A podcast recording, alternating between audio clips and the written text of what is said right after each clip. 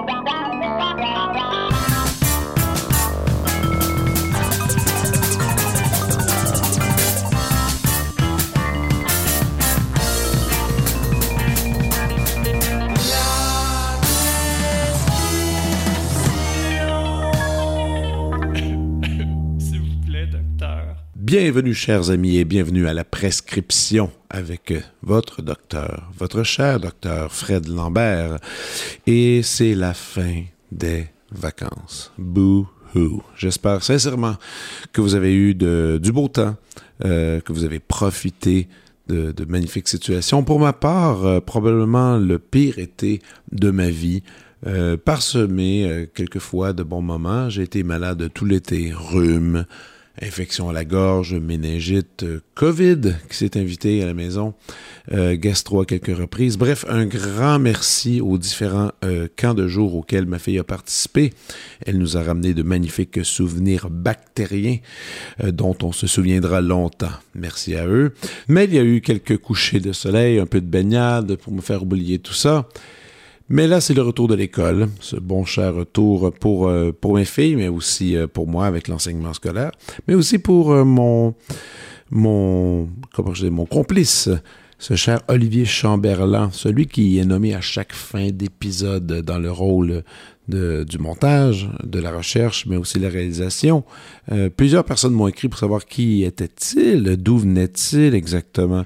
Eh bien, euh, ce cher Olivier, il est mon voisin immédiat euh, sur le plateau Mont-Royal depuis maintenant 2014. On s'est rencontrés, tu avais 8 ans, je, si je me souviens. 7, 8 ans. 7, 8 ans.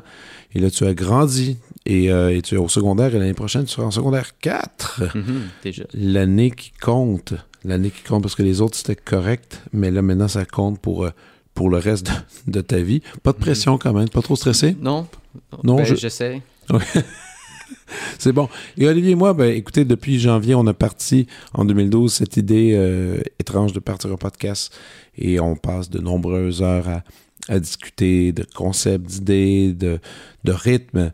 Euh, aussi, il est, il est assez relativement sévère envers moi. Il va, il va me dire lorsque j'ai fait un bon épisode ou un mauvais épisode, il va me donner des critiques et c'est extrêmement apprécié. C'est la façon qu'on s'améliore, c'est en ayant un œil extérieur et Olivier est l'œil extérieur du, du show.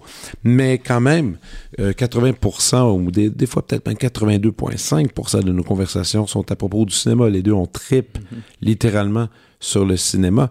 Et, euh, et, là, on parle de rentrée euh, du scolaire, mais aussi la rentrée des films. Est-ce que des trucs que, que tu as hâte de voir cette année? Ben, selon moi, je ne vais pas tout nommer, mais euh, ce, qui mérite de, ce qui mérite notre attention, ce serait premièrement Blonde, qui va sortir euh, quand même bientôt, qui est un film sur la vie de Marilyn Monroe, mais porté d'un point de vue beaucoup plus horrifique. OK. Ensuite, on a Babylone, qui est un film de Damien Chazelle, qui est le même donc que Whiplash et La La Land. Oui, qu'on aime beaucoup. Mhm. Et euh, pour la suite. On a euh, The Fablemans. Je sais pas si tu sais quoi. C'est le nouveau film de Steven Spielberg. C'est, oh. euh, paraît-il que c'est un peu autobiographique sur le début de sa carrière. Donc, euh, je crois que ça peut être très intéressant.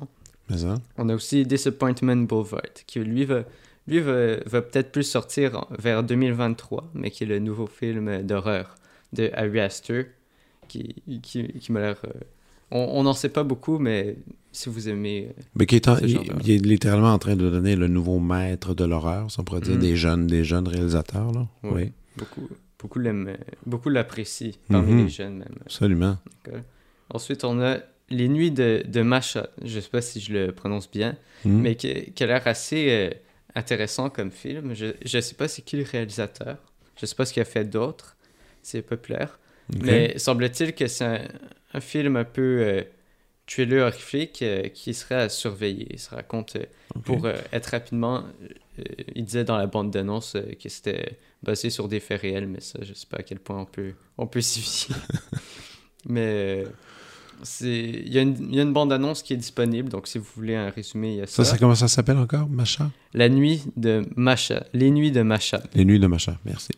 Puis pour le dernier, pour la dernière chose à suivre selon moi, il y aurait Poor Things, ou Pauvre créature en français, qui est adapté euh, du roman du même nom, qui est un film de Yorgos Lantimos. Oui. On sait pas mal rien là-dessus, mais... Non, on n'est jamais très déçu de ces films à à date. Donc avec Dogtooth ou encore, euh, euh, pardon, j'ai un, un, blanc de mémoire pour l'instant. Euh, Helps. oui, exactement, merci beaucoup. Et tout ce qui est The Favorite, The Lobster. The Lobster, exactement. Super, merci Olivier, merci beaucoup. Alors, je te souhaite une bonne rentrée. Je souhaite une bonne rentrée à tous. Merci. Et écoutez, aujourd'hui, je vous propose un entretien avec quelqu'un que j'aime beaucoup que j'admire énormément à distance depuis longtemps.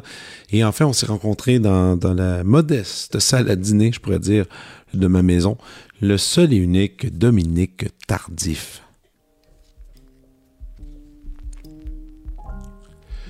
Dominique Tardif est né en 1986 à Rouen-Noranda. Il est depuis décembre 2021 journaliste au quotidien La Presse. Il a créé et anime le balado indépendant Deviens-tu ce que t'as voulu? À Ami Télé, il est l'hôte de l'émission Viens souper. On peut l'entendre régulièrement sur les ondes de la radio publique.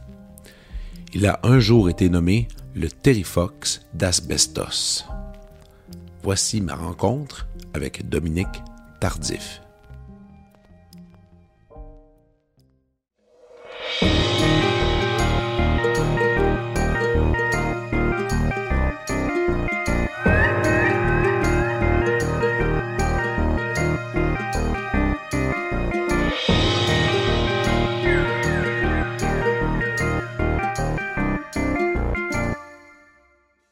Écoute, aujourd'hui, c'est quand même particulier. C'est la première fois que je fais un épisode dans ma maison. Oh! Euh, non, pas dans ma, dans ma maison, c'est pas la première fois. T'avais pas fini ta phrase. Non, dans ma maison avec ma fille qui dort en arrière, Oh. qui fait une sieste. Hein? On la, avoue qu'on sent rien en ce moment. là.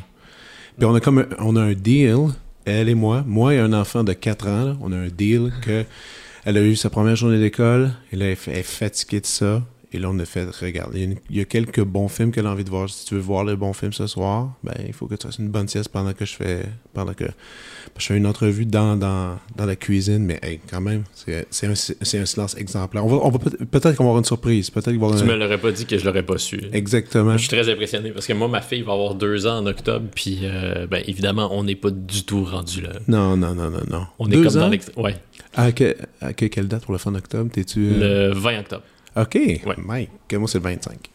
Yeah. Donc, euh, des, des fêtes... Non, mais c'est euh, c'est quelque chose... Deux ans, c'est le fun. Deux ans, c'est le fun. Ben, Oui. c'est le fun toutes les années, là, mais c'est quand même... Mais là, c'est vraiment, c'est, euh, je regardais des photos d'elle il y a quelques mois à peine ce matin, puis euh, est-ce qu'on a commencé là, ou pas, Oh. ou pas vraiment? On a commencé, hein? On a commencé. On est dedans.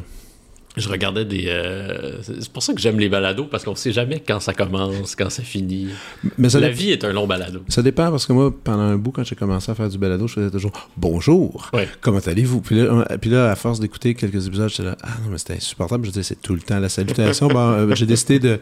Quand l'invité rentre, j'appuie sur « Enregistrer ». Puis euh, la- le flow se fait directement. Je un fais peu. tout le temps ça, moi aussi. Mais Mais, c'est ça, c'est en fait j'ai un prix un, un peu ça de, de ton balado. moi, j'ai pris ça de. Mark Maron fait toujours ça, c'est-à-dire que Ouais. ça, ça m'arrive souvent, moi aussi, mais ça arrive souvent chez Mark que les invités, après 10-15 minutes, ils posent la question euh, Ah, c'est Have comme- have we started yet? Or... Ouais, ouais, ouais. Puis le Mark, ben non, on a commencé. Là. Moi, mes débuts préférés en ce moment de podcast, mon Dieu, on, on va aller là-dedans. Mon, mes débuts préférés de podcast, c'est ceux de Lex Friedman. Est-ce que tu Je le connais Lex? pas, non. OK, ça, là, ce gars-là, c'est un drôle drôle de bébite. Prof d'université, euh, spécialiste d'intelligence artificielle, euh, euh, ukrainien, russe et qui habite aux États-Unis maintenant. Un espèce de, de, gars avec, qui, toujours habillé, en, complet, très, très sérieux, une voix un peu mécanique, limite robotique, mais un brain, connaît un peu qu'à faire? Et à chaque fois qu'il commence, c'est ja- jamais, jamais de salutation avec son invité, mais toujours une espèce de question euh, existentielle, mais Hmm. toujours basée sur un, sur un, sur une citation de quelqu'un. Donc, il va, il, va, il va sortir un auteur, il va dire une phrase, il va dire comment tu te situes par rapport à cette phrase-là?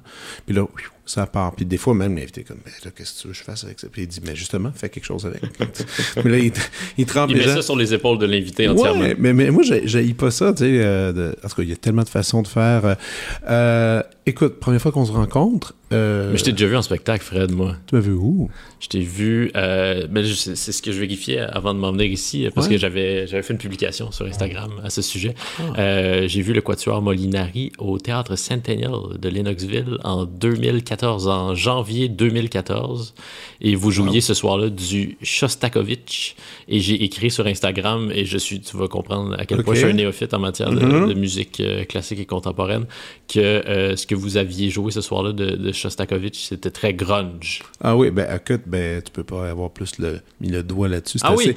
intense comme musique. Ouais. C'est intense comme musique. Mais t'étais là, ah, ok, wow. Hey, ça, c'est ça, c'est toujours fascinant parce que, écoute, la, la, toutes les collaborations pop-ish qu'on a faites avec Molinari au cours des dernières années, je croise plein de gens, tout le monde souvent vient me souligner ça. Puis souvent, les concerts de musique classique, la, façon, c'est tellement.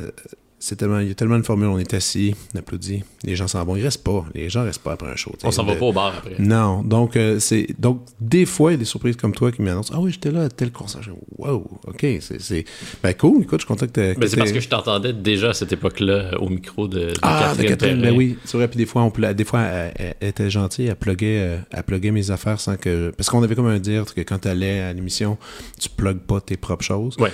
Puis là des fois c'est elle qui débordait vous avez mais Frédéric ce soir? Vous êtes en concert Puis, ben, ah merci Mais je t'ai Mais- vu aussi avec euh, des artistes euh, pop, hein, pop en gros guillemets. là. Je t'ai vu au, euh, au euh, Cinéma L'Amour. Avec, Avec, Philemon. Ouais, Ah, c'était ça c'était une soirée mémorable. Ça sent, il y a vraiment une, une odeur assez particulière au Cinéma L'Amour. c'est fou hein quand Ouais. même ah mais, mais moi je l'ai visité de multiples fois pour ce projet là Uh-huh. Puis les choses que j'ai vues là, c'est particulier. Ça s'effacera jamais de ta mémoire. Ben, puis après, mais c'est parce qu'après, si on est. euh, si on est vraiment honnête sur l'affaire, moi je pense, c'est une théorie, évidemment c'est une théorie, je ne vais pas me faire poursuivre, mais euh, que c'est, un- je pense, un lieu pour blanchir de l'argent ou quelque chose dans le genre, parce que Ah. le propriétaire il dit souvent, ah c'est plein, c'est plein. Je suis allé, écoute, 4-5 fois pour des plans techniques, il fallait qu'on aille voir, c'était toujours vite, c'est toujours les mêmes monsieur qui étaient là, euh, qui venaient euh, entre amis admirer de la pornographie. Oui, c'est ça. Moi, j'ai cru comprendre que la pornographie était distribuée d'une autre manière maintenant. là, Qu'il y Oh, avait une autre manière d'y avoir accès. Ouais, mais c'est pas ça qui se passe. Mais quand même, c'est vrai par contre, c'est vrai par contre qu'il y a des gens qui vont pour vraiment avoir du fun. Parce que nous, quand on a fait le deal, quand on a eu les gens qui étaient venus voir le show, c'est qu'ils disaient, ils étaient très sévères, ils disaient, on vous laisse la salle juste quand on, fer- on ferme. C'est pour ça que les shows étaient à minuit. Bon, à 10h30, euh, les gens qui étaient dans la projection étaient euh, obligés de partir. Hmm. Et euh, écoute, j'ai vu, j'ai vu des gens. Parce qu'au deuxième étage, c'est des salles qui disent VIP où tu peux Hmm. Aller t'amuser et les gens peuvent aller t'observer t'amuser. Donc, euh, ouais, ouais, donc c'est euh, un peu échangé ce machin. Puis j'ai vu des jeunes de mon âge sortir de là. puis OK, guys, vous avez, vous, l'hygiène, c'est pas un problème. Donc, euh, Oui, c'est- ça. Quand même, il y avait. euh, je me souviens que, que ma blonde et moi, on était un peu préoccupés par l'hygiène de la salle dans laquelle on se Avoue, trouvait. avoue que tu as choisi des vêtements qui allaient strictement au lavage après ce Oh oui, concert. puis on a mis ça à l'eau chaude. Ah ouais, cycle, c'est le long cycle Mais dans c'est la laveuse. Peu tragique parce que c'est quand même un, un des trésors euh, canadiens parce que c'est un, un des premiers théâtres. En fait, encore, il y a encore des inscriptions euh, hébraïques sur les murs. C'est un théâtre juif de marionnettes à la base. Donc c'était ça. Puis tout le- le- L'architecte qui est euh, à la style opéra avec un deuxième étage, des petites loges. En tout cas, c'était mignon. Bref, tu m'as déjà vu. Oui, Même moi, euh, je t'ai beaucoup lu euh, à, à travers. ben, tu sais, tu as été où de voir un, un bout. Ouais. Un bout même, pas mal d'années, je pense. Oui Quand pendant euh, 4-5 ans. 4-5 ans, switch à la, à la presse. Ouais. Tu te- tu t'es amusé aussi avec des collaborations un peu ici, là, Urbania. euh, Oui, écrit dans Urbania, j'ai été chroniqueur euh, dans la revue Les Libraires, dans Oui. Lettre québécoise, j'ai écrit euh, un peu partout. Un peu partout. Et là, le podcast qui est, qui est arrivé, donc, dont on va discuter. Moi, ça me fait, euh, ça me fait vraiment bizarre de. Je suis super content de te rencontrer, mais tu sais, c'est assez impressionnant la quantité de choses que tu as sorties dans les dernières années, mais des choses de qualité aussi. Tu sais, j'en parlais, puis tu sais, dans le milieu, en tout cas, sûrement tu es peut-être au courant, mais tu sais, tu es très respecté par le- la communauté artistique pour la façon que tu es articulé, la façon que tu vas. Que, finalement, que tu prends vraiment au sérieux tous tes sujets. là. C'est c'est bizarre à dire parce qu'on a un peu. Il me semble que c'est la moindre des choses, mais Euh, en tout cas, on pourrait, on pourrait, pourrait parler longtemps sur d'autres noms que je nommerai pas, là, mais, mais, mais en gros, c'est que, tu sais, on- T'as une vitesse, je pense, de production qui me, qui me fascine, honnêtement.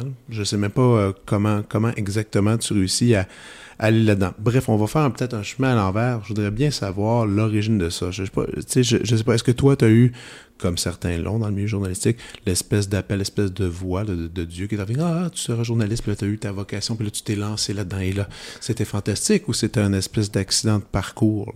Euh c'est un peu des deux, c'est-à-dire que lorsque j'y repense, lorsque je pense à mon passé, puis que je revois certains moments, c'est une sorte d'évidence que ça m'intéressait depuis très longtemps de faire ça parce que en sixième, c'est vraiment une anecdote, mais en sixième année, par exemple, je signais des critiques de disques dans le journal de mon école primaire, puis j'ai continué à faire ça. Il y avait un journal quand même dans ton école primaire. Oui, puis si, j'en étais peut-être l'initiateur, si ça se trouve, parce que je voulais trouver un véhicule pour publier d'importantes critiques sur le plus récent album de Fastball.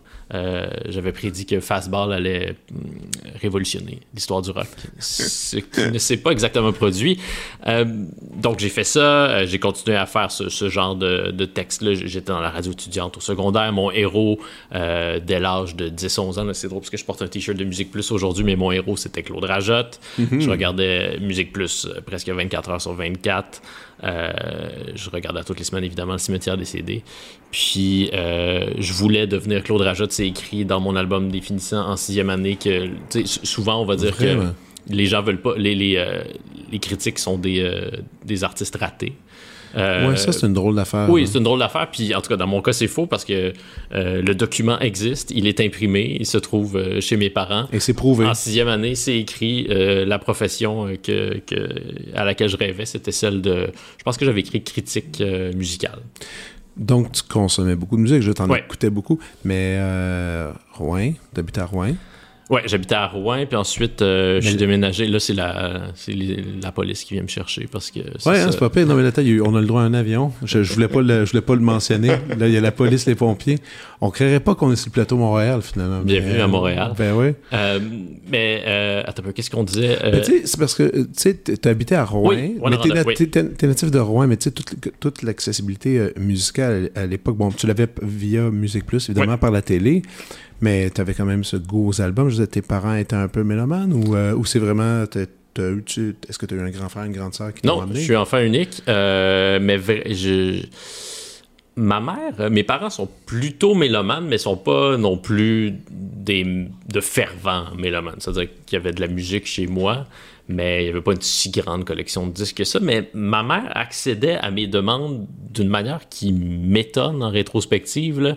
Euh, à l'âge de 6 ans, je suis allé voir avec ma mère euh, Luc La Rochelière en spectacle au Théâtre du. On allait voir beaucoup de spectacles. Puis là, dans ce cas-là, ma mère se plaît à le répéter à quel point elle aimait pas vraiment Luc La Rochelière. Puis c'est moi, parce que ça devait jouer à la radio, qui avait réclamé qu'on allait voir un spectacle.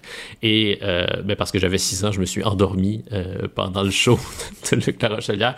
Euh, on, était, en première rangée. En plus. on s'entend que c'est tout euh, sauver mon âme. Oui, c'est cette époque-là. C'est le, début, euh, début des années 90. Il y a plein de spectacles, mais je me souviens d'avoir vu la tournée Retour de Beau Dommage. Ça, c'est une soirée. C'est une, époque dont les gens se souviennent pas avec grande émotion habituellement. C'est pas la plus grande époque de Beau Dommage, mais moi, ça m'a beaucoup marqué. Pas grande époque, mais quand même, tout le monde, tout le monde était tellement excité de ça. Puis l'album aussi qui avait sorti. Oui, il y avait quand même beaucoup de hits sur cet album-là. Donc, mes parents me permettaient d'avoir accès à ces choses-là. Musique Plus, quand même, c'était un véhicule hyper important. C'était une porte d'accès, une fenêtre sur euh, la musique, mais des formes de musique assez étranges. Tu sais, Claude Rajotte animait La Courbe qui euh, mettait en lumière la musique alternative. Il y avait l'émission de rap, l'émission de musique métal, l'émission de RB. Il y avait une émission sur la mode. Il y avait l'émission oh, sur le cinéma. Donc, il y avait tous ces. Puis euh, il y avait la scène locale aussi qui était quand même bien représentée à Musique Plus. Un de mes groupes préférés, par exemple, c'est French Bee. Euh, N'eût été de Musique Plus, j'aurais jamais eu connaissance de l'existence de, French Bee. Ah, c'est vraiment un exemple parmi tant d'autres de, groupes euh, assez marginaux, finalement, que j'ai découvert grâce à Musique Plus. Euh, puis Rwanda, faut le dire, c'est quand même une ville où la culture a une certaine place, en fait, une place assez importante euh, aujourd'hui avec le, FME, bien sûr, qui n'existait pas quand, quand j'étais quand j'habitais là-bas, mais il y a le Festival international de cinéma auquel on assistait. je me souviens d'être allé en. C'était une matinée de court-métrage quand j'étais en quatrième ou cinquième année, ce qui est quand même assez chouette. je pense pas que ça arrive aux, enfants de, de, toutes les régions du Québec. Donc, la culture était, était présente dans ma vie, mais sans donc. C'est ça, j'ai comme pris un détour parce que je me, je me suis mis à jouer de la musique au. C'est là que je vais. OK. Je me suis mis à jouer de la musique euh, euh, autour de l'âge de 11 ans, de la batterie. Euh, quand j'ai eu un cancer, quand j'ai eu 14 ans, donc là, j'ai eu droit à un rêve d'enfant, puis j'ai eu une gigantesque batterie Tama. Ça, c'était ton rêve d'enfant? Ouais, et voilà. Je, suis allé, me choisir une batterie chez Ital Melody à côté du. Euh... Là, tu habitais, à Montréal? J'habitais à Asbestos à ce moment-là. Asbestos à ce moment-là. la, ville formerly known as Asbestos, qui s'appelle ah, maintenant Val des Sources. Euh, donc, j'habitais à Asbestos. On est euh, venu au Ital Melody à côté du marché Jean Talon. Je me suis choisi une gigantesque batterie dans un catalogue. J'avais euh, un chèque en blanc pour. Tu devais capoter. oui, c'était vraiment fantastique. Mais fait que je me suis un peu accroché à cette idée-là que j'allais devenir musicien. Puis euh, j'ai failli m'inscrire, ou j'ai failli tenter de m'inscrire en, musique au cégep. Puis euh, je me souviens d'une conversation assez euh, agitée avec ma mère, dans laquelle elle tentait de me faire comprendre de manière subtile, mais quand même claire, que j'avais pas ce qu'il faut pour être musicien, c'est-à-dire que j'avais pas la discipline. Puis ce que j'ai compris euh, avec les années, c'est non seulement que j'avais pas la discipline, puis là tu, me corrigeras si je me trompe, parce que mhm. toi, visiblement, tu, l'avais, la discipline. Ouais. Euh, tu, le dis comme si c'était une... Non, non, je le dis, euh, je pense que... Une moi, malédiction. Ça Non, c'est juste que ça me fait un peu rire quand les gens disent... tu sais, t'es pas discipliné, donc tu peux pas aller faire ça. Je suis toujours comme, ouais, mais en même temps J'étais pas La discipline, ça s'appelait ma mère. Hmm. C'était ma mère qui me disait va pratiquer. J'étais non, ça m'a dit parfait, pratique pas, tu de cours jamais. J'étais ah non, non, ok, ça marchait peut-être un peu à menace. Mais, euh, mais en même temps, c'est elle qui m'a éduqué ça parce que je pense pas que c'est naturel. Peut-être qu'il y a des cas rares de gens qui sont comme supra-disciplinés. Puis, puis même, tu sais, là, maintenant que j'ai deux enfants, je vois bien que c'est. Ma plus vieille au début, là, pas disciplinée, j'ai commencé à lui montrer les bienfaits de ça, mais c'est pas, c'est pas quelque chose de naturel. C'est ça le problème. Puis moi, ma mère était un peu intransigeante. Là, tu ma soeur et moi, nous a gaulé vraiment, vraiment. je sais pas. En même temps, c'est correct. Je suis content qu'elle l'ait fait. Mais c'est sûr que c'est compliqué. Mais en même temps, OK. Donc, en même temps, elle dit Ah, t'es pas assez discipliné pour pratiquer. I get it.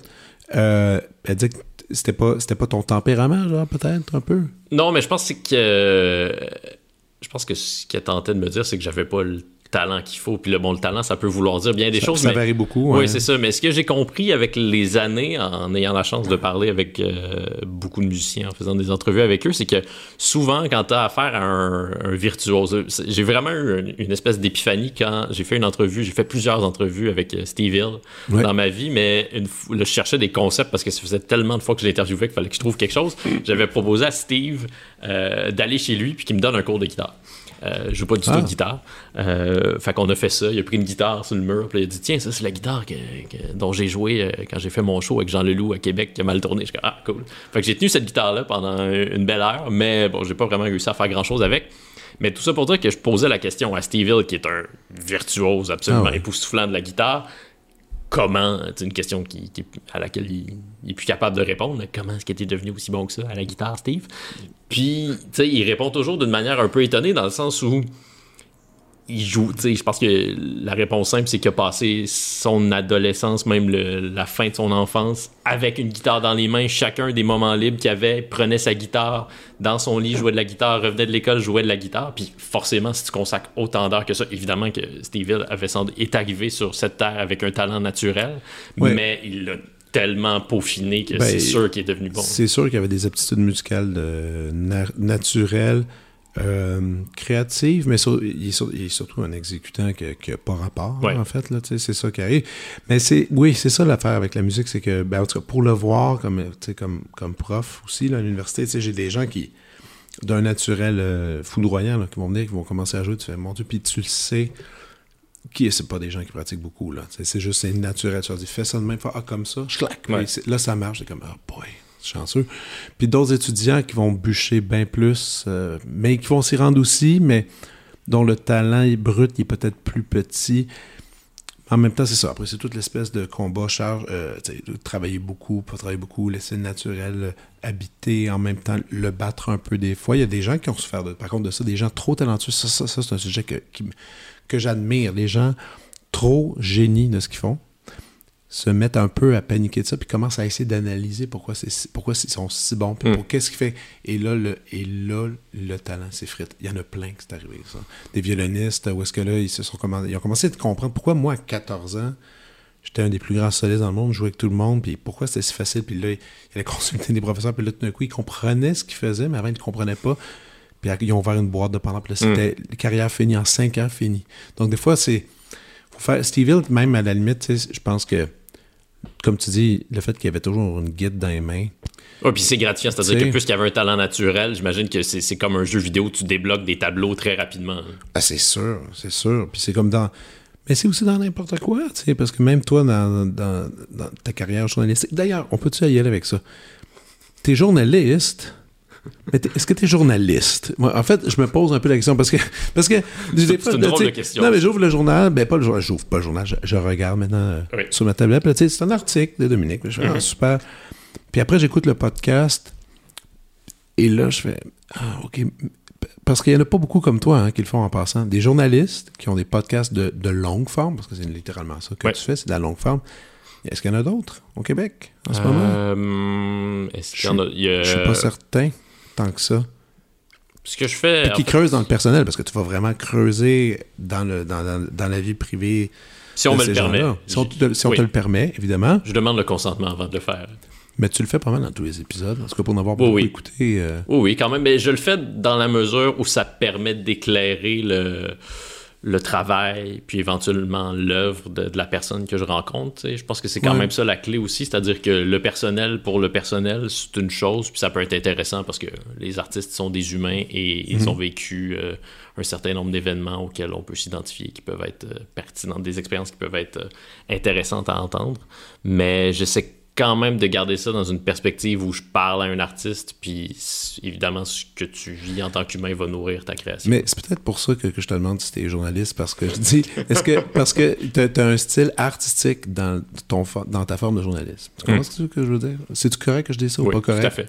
Mais, non, non, mais c'est parce que je me considère comme un journaliste dans le sens où je fais des entrevues avec des gens, je vais chercher des informations et euh, je rapporte des faits. Mais, euh, mais après, oui, bah. Mais ça, c'est un volet. En fait, je pense qu'il y a un volet de toi. Oui. Ce, type-là. Mais il y a l'autre volet. Parce que je trouve qu'il y a un input personnel quand même qui est là, qu'on n'a pas habituellement non plus. Non? Est-ce que je me trompe? Euh, non, tu te trompes pas. Puis j'essaie quand même de d'oser ça pour euh, ne pas devenir pour pas euh, faire de l'ombre à mon sujet euh, avec ma petite personne. Mais je pense que euh, ça, c'est quand même une des leçons du, balado aussi. Je suis pas celui, puis toi non plus, mais je suis pas celui qui parle le plus dans mes balados. J'essaie quand même de faire parler davantage mon invité. Mais, tu sais, souvent, la question la plus pertinente, c'est soit une question simple ou une question hyper personnelle qui part d'une observation intime ou d'une expérience que toi-même vécu. Puis ça, euh, évidemment, j'ai pas fait ça dès le départ de, ma vie de, journaliste parce que j'avais pas ces outils-là. Puis mais, mais, même à l'écrit, c'est un peu bizarre si c'était fait comme ça. Tu trouves pas un peu? Je trouve qu'au parler, comme tu dis, euh, aller piger dans ton père, dans, ta vie personnelle, puis d'aller accrocher ton sujet, je trouve que au vocal, à l'oral, ça se fait bien. À l'écrit, même c'est rare qu'on va le c'est rare que je le lis, en fait, pour dire. Ben, C'est-à-dire que la plupart du temps, dans un article, dans le journal. oui, c'est ça. Puis tout, ce qui est, tout ce qui concerne les, questions que, que le journaliste a posées, c'est gommé. Là. On a juste les mm. réponses. Mais j'essaie quand même parfois de mettre dans mes articles les mots exacts que j'ai employés, puis quand l'espace le permet aussi, puis quand ça a donné des résultats aussi qui sont pertinents. C'est-à-dire que des fois, tu peux poser une question intime, puis la personne qui est devant toi te répond quelque chose qui n'est pas spécialement intéressant. Mais euh, j'essaie quand même de le faire dans la mesure où euh, ben, j'écris dans la presse, puis c'est pas euh, c'est pas le journal de Dominique Tardif. Là. Non, non, vraiment pas. Non, non, c'est ça. Faut pas. c'est pas un blog non plus. pas, et puis c'est pas un blog, c'est ça. Il y a une grosse différence aussi avec les blogs. Tu sais, tu as déjà eu ça, un blog? Euh, j'ai déjà, ouais, je bloguais sur euh, quand j'écrivais pour euh, Voir, Voir Estrie à l'époque. C'était une lointaine époque où il, existait un journal, il existait même des, éditions régionales de Voir. Ah, c'était hallucinant cette affaire-là. Donc j'avais un blog où je parlais de la vie culturelle à Sherbrooke où j'ai longtemps habité. Donc je parlais des, groupes locaux. Puis. tu t'es promené pas mal d'abord, un peu au ouais, Québec? Ouais, ouais. ensuite Trois-Rivières, ensuite Asbestos, puis ensuite j'allais faire euh, mes études euh, collégiales puis universitaires à Sherbrooke, puis j'ai collé là pendant plusieurs années. Je dis collé, c'est inutilement euh, péjoratif comme manière de le formuler. J'ai eu beaucoup de plaisir à Sherbrooke, puis c'est là où j'ai appris vraiment les. c'est là où j'ai été un très mauvais journaliste pendant plusieurs années, puis c'est là où j'ai fini par apprendre certaines choses assez importantes. Pourquoi tu dis un, un, très mauvais journaliste? Ben, je pense que la plupart des gens sont mauvais quand ils commencent, là, ou ils sont peut-être pas. Je dis ça, puis c'est pas vrai, mais c'est que moi, j'ai pas. Euh, j'ai j'ai étudié en littérature, j'ai pas étudié en, journalisme, donc. Ok, ok, ok. Mais euh, il me manquait des bases. Puis dès le départ, je voulais écrire d'une manière qui était différente que celle du, du canevas habituel d'un texte de, journal. Sauf que pour faire ça, puis là, ça c'est un cliché, mais pour déconstruire une forme, il faut quand même être en mesure de la maîtriser d'abord. Mm-hmm. Puis je la maîtrisais pas du tout, donc ça donnait des articles sans doute très confus. Euh, mais bon, c'est quand même c'était une des, belles choses avec euh, des, journaux, des, comme des médias comme Voir, c'est que tu avais quand même cette liberté-là où, bon, Voir Estrie était lu, mais c'était pas lu par des centaines de milliers de lecteurs non plus. Non, mais il devait quand même. Euh, j'avais un, rédacteur en chef qui était très, très euh, compétent, qui, est encore mon ami, qui s'appelle Mathieu Petit. Salut Mathieu. Mais euh, j'avais quand même cette liberté-là d'expérimenter. Mais j'avais, dès le départ, puis ça répond peut-être à une de tes précédentes questions, mhm. ça toujours été au cœur de mes préoccupations, euh, la forme, tu sais. Parce que un article de journal, ça correspond à une forme qui est quand même assez stricte en général. Mais moi, les gens qui, qui m'ont influencé d'abord puis qui m'ont donné le goût de faire ça, c'est ben, en lisant des magazines comme euh, Rolling Stone, Spin, etc. Puis c'est en remontant dans l'histoire de, Rolling Stone, puis en allant lire, bon, évidemment, Hunter S. Thompson, Tom Wolfe, puis en lisant des euh, journalistes peut-être un peu plus contemporains comme Chuck Klosterman, Rob Sheffield, qui écrivent d'une manière qui est très, très personnelle. tu lis deux phrases de Rob Sheffield, puis même si tu sais pas que c'est lui, tu vas le reconnaître immédiatement.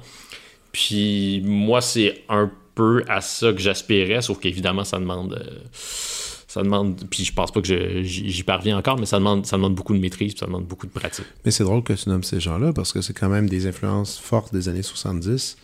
Euh, ben, en tout cas, du moins. Dans le cas de Hunter S. Thompson et Tom Wolfe, Chuck Clusterman et Rob Sheffield, c'est des gars ben, qui écrivent encore, mais qui, ont commencé dans les années 90. C'est ça, puis c'est toute une, une, période qui était euh, journalistiquement créative. Ouais. Euh, dont euh, tu disais Rolling Stones. Euh, T'as-tu écouté le documentaire qui est sorti euh, sur le. C'est super facile. Sur Ben Funk Torres? Ouais. ouais c'est passionnant. C'est passionnant. Puis ça aussi, c'est encore quelqu'un qui a innové dans, dans le style. donc, une influence un peu dite américaine, on pourrait dire un peu. C'est ce qu'on appelle le, le, nouveau journalisme, c'est-à-dire utiliser les outils de la littérature pour euh, raconter euh, quelque chose qui, qui, est arrivé pour vrai, là, pour mhm. faire le portrait de quelqu'un dans la plupart des cas. Puis au Québec, ça, ça a eu une influence aussi, ce qu'a ce qu'a fait Nathalie Petrovski pendant plusieurs années à la presse dans ses portraits. Là, je, je feuilletais récemment son... Je, je, je l'ai déjà lu, mais je le refeuilletais parce que c'est tellement bien écrit, son recueil de portraits. Euh, c'est vraiment bon. Puis Nathalie Petrovski l'a dit euh, dans mon balado. Et voilà, je me plug subtilement, comme si tu l'avais pas fait assez, euh, euh, mais elle le dit elle-même que Hunter S. Thompson, c'était une très grande influence ben sur son travail à elle. Donc, moi, c'est ça. D'emblée, j'avais ce, ce Puis ça vient aussi du fait que je parle de la littérature j'ai fini, j'ai fini mon bac en littérature, j'ai commencé une maîtrise, ça me tentait pas. Ben, les gens qui étaient dans, la même cohorte que moi se dirigeaient vers le cégep pour y devenir professeur. Puis là, moi, j'avais début de la vingtaine, puis je me voyais pas retourner tout de suite au cégep dont je venais de sortir il y a quelques années. Euh, mais c'est pour ça que je te dis que ça m'a pris du temps à comprendre que je voulais être journaliste parce que quand j'y repense, c'est évident. J'avais 10 ans, puis j'écrivais des critiques de disques dans le journal de mon école primaire. Mais là, rendu à la fin de mes études universitaires, je commençais à faire des piges un peu dans Voir Estrie. Je faisais un petit peu de radio aussi à, Sherbrooke, à Radio-Canada. Mais je le faisais un peu en dilettante, en attendant que quelque chose d'autre de plus important arrive. Euh, puis je m'imaginais pas que je pourrais en faire une vraie carrière parce que je m'imaginais pas qu'un vrai journal m'engagerait un jour. Mais bon, j'ai continué un peu par paresse. Puis c'est aussi pour ça aussi que j'étais pas bon au début, c'est-à-dire que je mesurais pas à quel point euh, faire une bonne entrevue puis faire un bon article, ça demande du travail. Donc, je préparais pas mes entrevues, puis ah, j'écrivais, ou je, les préparais très, très sommairement. J'ai pas, j'ai fait ça, le pas préparer mes entrevues, ça, je l'ai pas fait longtemps parce que rapidement, tu te rends compte que ça mène à rien, surtout que... C'est un cauchemar. Oui, c'est ça, puis surtout que les artistes que je rencontrais au début de, ma carrière à Sherbrooke, c'était des euh, de jeunes artistes, eux aussi, qui commençaient, puis c'est souvent les gens qui sont les plus difficiles à interviewer parce qu'ils savent pas trop comment parler de leur démarche puis de leur travail. Euh, mais aussi quand même le travail d'écriture après est, important dans le sens où tu développes un instinct où tu sais exactement après avoir fait une entrevue, en tout cas, ça, ça dépend évidemment à chaque fois, là, mais aujourd'hui j'ai une idée plus claire lorsque je fais une entrevue de c'est quoi l'histoire, comment je vais donner ah une forme à cette heure et demie de jazzette que je viens d'avoir avec quelqu'un. Ah, je trouve ça Parce que moi, c'est là que tu vois le métier de journaliste ou le métier d'intervieweur. Moi, moi, je l'ai vu avec Catherine Perrin, je l'ai vu avec Stéphane Bureau pour avoir collaboré avec eux. Et quand les. Ils sont pas les moindres. Ils sont pas des moindres. Mais quand je les, je les ai vus au top de leur action, c'est quand il y avait un invité ou une invitée qui n'a jamais fait de radio, qui est pas à l'aise de discuter d'eux-mêmes, et c'est quand même, son invité pour y aller, là. Puis là, mettons, t'as Stéphane qui pose une question, puis la personne répond trois mots, puis il fait, puis là, tu sais, je vois tout de suite, puis là, tu vois l'œil qui switch, puis là, il, puis là, écoute, c'est toujours, un, il, il, faisait, et Catherine aussi, des tours de magie, là, vraiment des tours de magie. Tu, j'étais installé, je me disais, oh mon Dieu, comment, il, tu vois le compteur, puis tu fais, ah, il reste encore 10 minutes, il reste 10 minutes. Puis là, une séance d'arrachage dedans. Mais là, ils partent, puis tu sais, ça va deux minutes de. Oui, comme tu dis, Rachel, là, puis à un moment donné, tout d'un coup, parle. La personne, elle se mettait à parler tout d'un coup, il, puis réussissait tout le temps. Moi, j'en, revenais jamais. Moi, au début, je transpirais pour eux. Là, je me sentais, je me sentais tellement. Mais c'est, ça, c'est, c'est, le métier. Comme tu dis, euh, quand tu es préparé, maintenant, après, il y a toute cette aisance. Même, c'était euh, justement, Stéphane Brou m'a déjà dit que souvent, quand il se couche le soir, euh, certaines entrevues, des grosses entrevues, disons, il fait les les, les avoir actés deux, trois fois dans sa tête avant, avant le lendemain. Hmm. il dit ah, j'ai, j'ai déjà parlé à ces gens-là, c'est déjà fait. Là. Il dit j'ai élaboré les scénarios. Là. Il dit j'ai déjà discuté avec eux. Il dit le lendemain, quand j'arrive, je fais Ah, ok, salut. C'est, c'est déjà fait. Moi, je trouve ça assez incroyable. Je te mentirais si je te disais que je, je fais pas exactement ça, mais c'est sûr que euh, lorsqu'une entrevue importante approche, surtout pour euh, le balado, parce que c'est quand même différent. À l'écrit, tu as quand même le, filet de sécurité du, montage que tu vas faire avec tout ça. Donc, à moins que la personne te donne vraiment rien, puis si la personne te donne vraiment rien, à la rigueur, tu peux le dire. Euh, cette personne-là, surtout c'est un... oui, c'est vrai. Ça, peut être ça l'histoire. Euh, mais donc, tu as quand même le filet de sécurité du texte que tu vas toi-même écrire, puis tu peux raconter un paquet de choses autour. Il y a des moyens de s'en sortir puis de faire un bon papier quand même, mais c'est ça. Lorsque tu te trouves devant des micros comme nous deux présentement, s'il y a une des deux personnes qui collabore pas, ça, peut être très très long. Non, non, c'est ça. mais même, euh, moi, depuis qu'il m'a dit ça, Stéphane, j'ai commencé à faire l'exercice de de m'imaginer conversation. J'ai déjà eu ma conversation avec toi. Est-ce que c'était le fun? Ouais, c'était pas pire. C'était pas pire. Puis, euh, je suis sûr que j'étais plus éloquent dans, ton cerveau que non, présentement. Non, non, vraiment pas. Même, euh, non, mais en tout cas, j'ai mais c'est un exercice intéressant parce qu'en le faisant, j'ai dans le vide, en faisant la vaisselle, puis en parlant dans le vide, en étant bizarre euh, avec moi-même, tu sais, il y a des trucs il y a des trucs qui sont apparus, là, en jammant avec moi-même. Puis d'ailleurs, tout à l'heure, je, je vais t'arriver sur deux, trois sujets que j'ai hâte de discuter. Mais avant ça, parlons un peu. Oui. Euh, disons, demain matin, je te dis, hey Dominique, euh, je pense que je vais lâcher la musique, euh, tout ça. Puis écoute, je pense que je, vais me. Ouais, j'ai envie de devenir journaliste. Je pars, là. Je pars là-dedans. Ce serait quoi, toi, ta première, ton premier gros conseil un peu que tu pourrais me lancer? Tu me dis, OK, tu fais pas ça, Fred. Ce serait ça mon premier conseil. T'es sérieux à ce point-là? non, non, mais. Euh, tu sais, je, dirais, je dis un peu des fois la même chose pour la musique aux gens. Je te fais, tu veux vraiment aller en musique? Vraiment aller en musique? OK, parfait. T'as-tu un plan B, C, D, E, F? OK, parfait. Moi, je suis comme super inquiet parce que je veux toujours que les choses se passent pour les autres, mais puis aussi, on sait tous que la musique s'est rendue un peu tough en ce moment. Là. Le milieu, il est... vive de la musique, c'est tough, mais journaliste, mais ça va mieux présentement, cela dit, là, en ce qui concerne seulement les aspects, disons, euh, pratiques de la chose. Est-ce que je vais me trouver une job ou pas? Là? ça va mieux depuis quelques années que ça a déjà été. parce que moi, ça fait au moins dix ans que je me fais dire euh, Dominique, tu n'auras jamais de job. Euh, j'étais pigiste jusqu'à ce que je sois engagé par la presse en, décembre dernier. Mais tu étais pigiste au devoir aussi? Oui.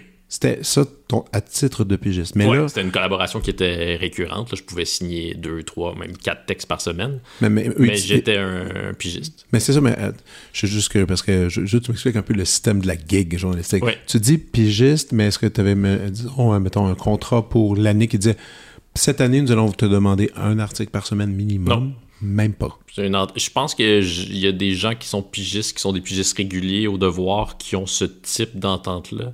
OK. Euh, puis dans mon cas, peut-être que j'aurais pu le demander, je sais pas, mais c'était vraiment une entente euh, verbale. Puis euh, on va te commander des textes, Dominique. Puis je faisais confiance aux gens qui étaient mes patrons. je faisais confiance à la vie, oui, mais je faisais aussi confiance à mes anciens patrons. Puis qui m'ont dit, ben Dominique, inquiète-toi pas, on va, on va continuer à te commander des textes.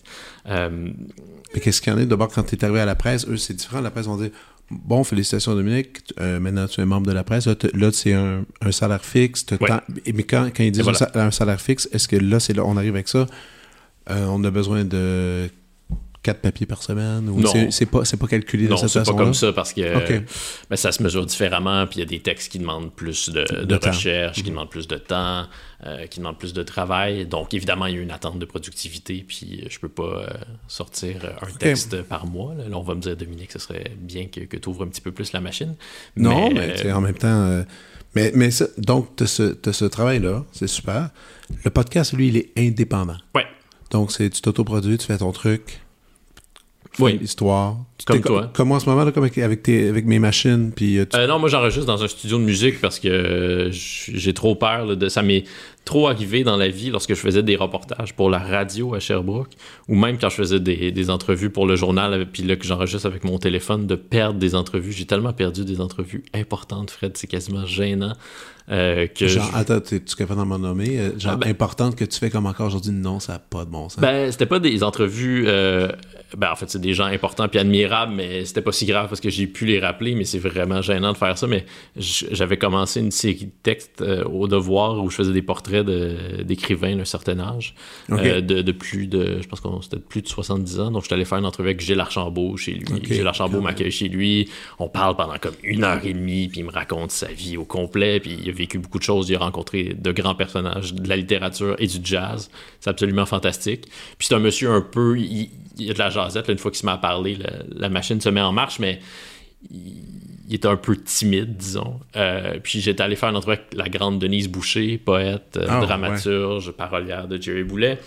Je vais chez elle, puis Denise, elle est un peu, euh, comment dire, le dire d'une manière polie, est un peu bourrue, mm-hmm. mais je pense qu'elle m'aimait bien. Je pense qu'elle m'aime bien. Donc, c'était quand même pas mal ouverte. Puis, puis aussi, elle a eu des petits ennuis de santé, donc des fois, c'est un, peu, euh, un peu laborieux pour elle de s'exprimer. Disons qu'il faut la laisser prendre son temps. Euh, puis là, je viens, je fais ces entrevues-là, je suis pas content, je viens pour les écrire, puis j'ai une heure de grichage.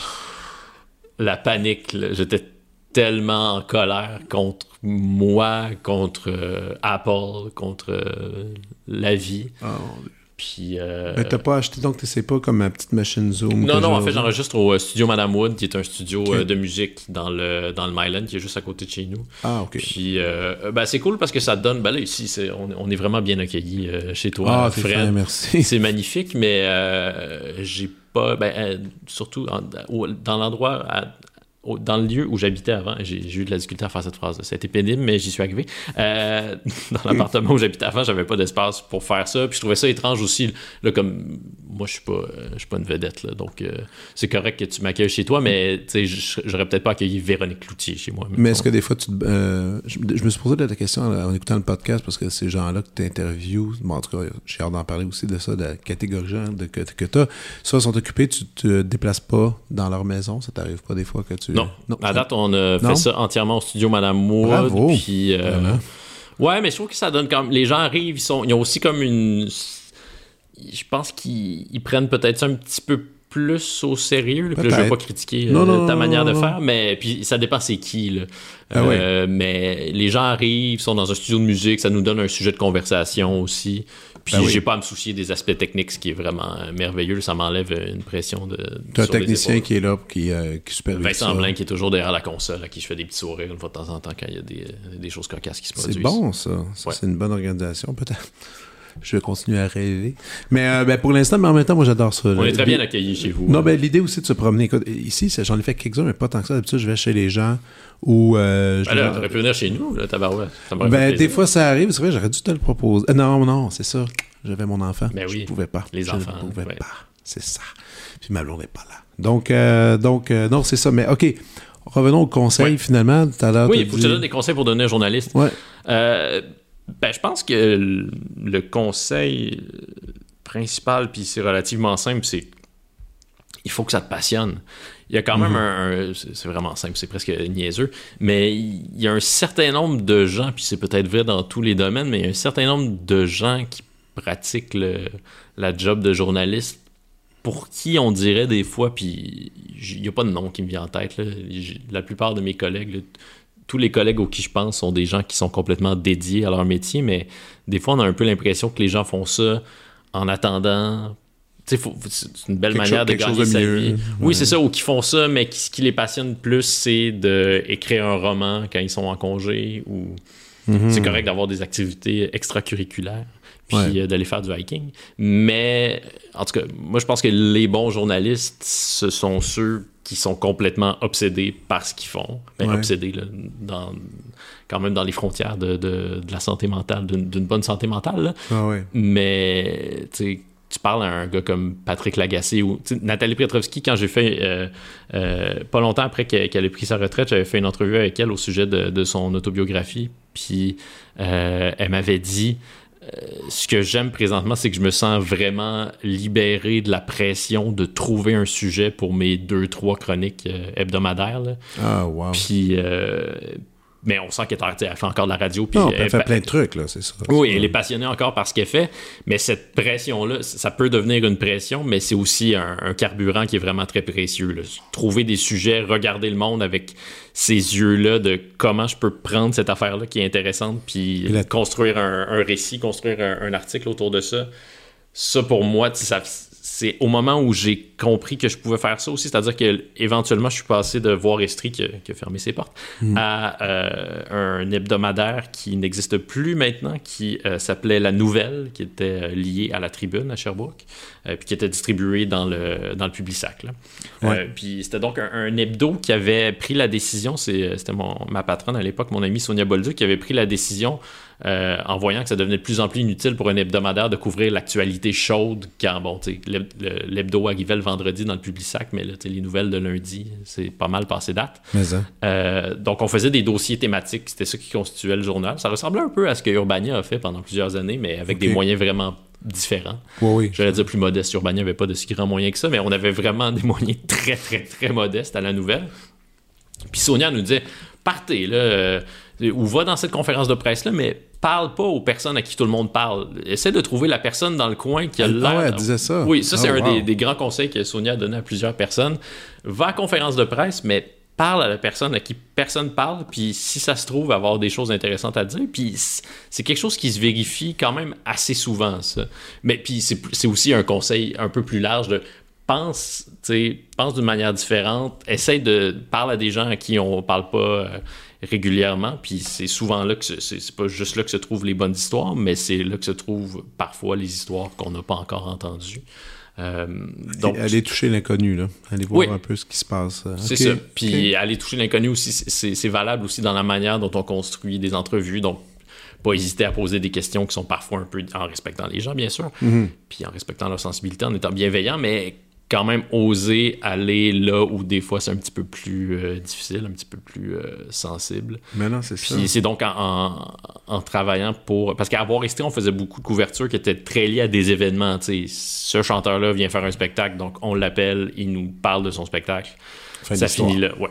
Tandis que à la nouvelle, on pensait, ben, la couverture culturelle, on la, on la pensait de manière plus large. Puis j'ai aussi euh, fait autre chose que du journalisme culturel, beaucoup de, de textes plus à caractère humain, parce que c'était un journal qui était très lié à sa communauté. Puis, le, le, le, human interest a, mauvaise presse, mais euh, ça a vraiment été ça aussi euh, euh, très utile pour moi. Ça a été vraiment riche en apprentissage parce que, tu sais, quand tu fais mettons, à un moment donné, c'était la semaine de prévention du suicide, puis j'avais une chronique dans, dans la nouvelle qui s'appelait Une bière Clamato avec. C'était un grand entretien que je faisais dans un lieu qui s'appelle la Taverne Alexandre à Sherbrooke, qui est un, très belle taverne où des gens à la fois du milieu politique et des ouvriers se réunissent, puis des artistes, puis tout le monde, et mangent du smoke meat et boivent de la bière.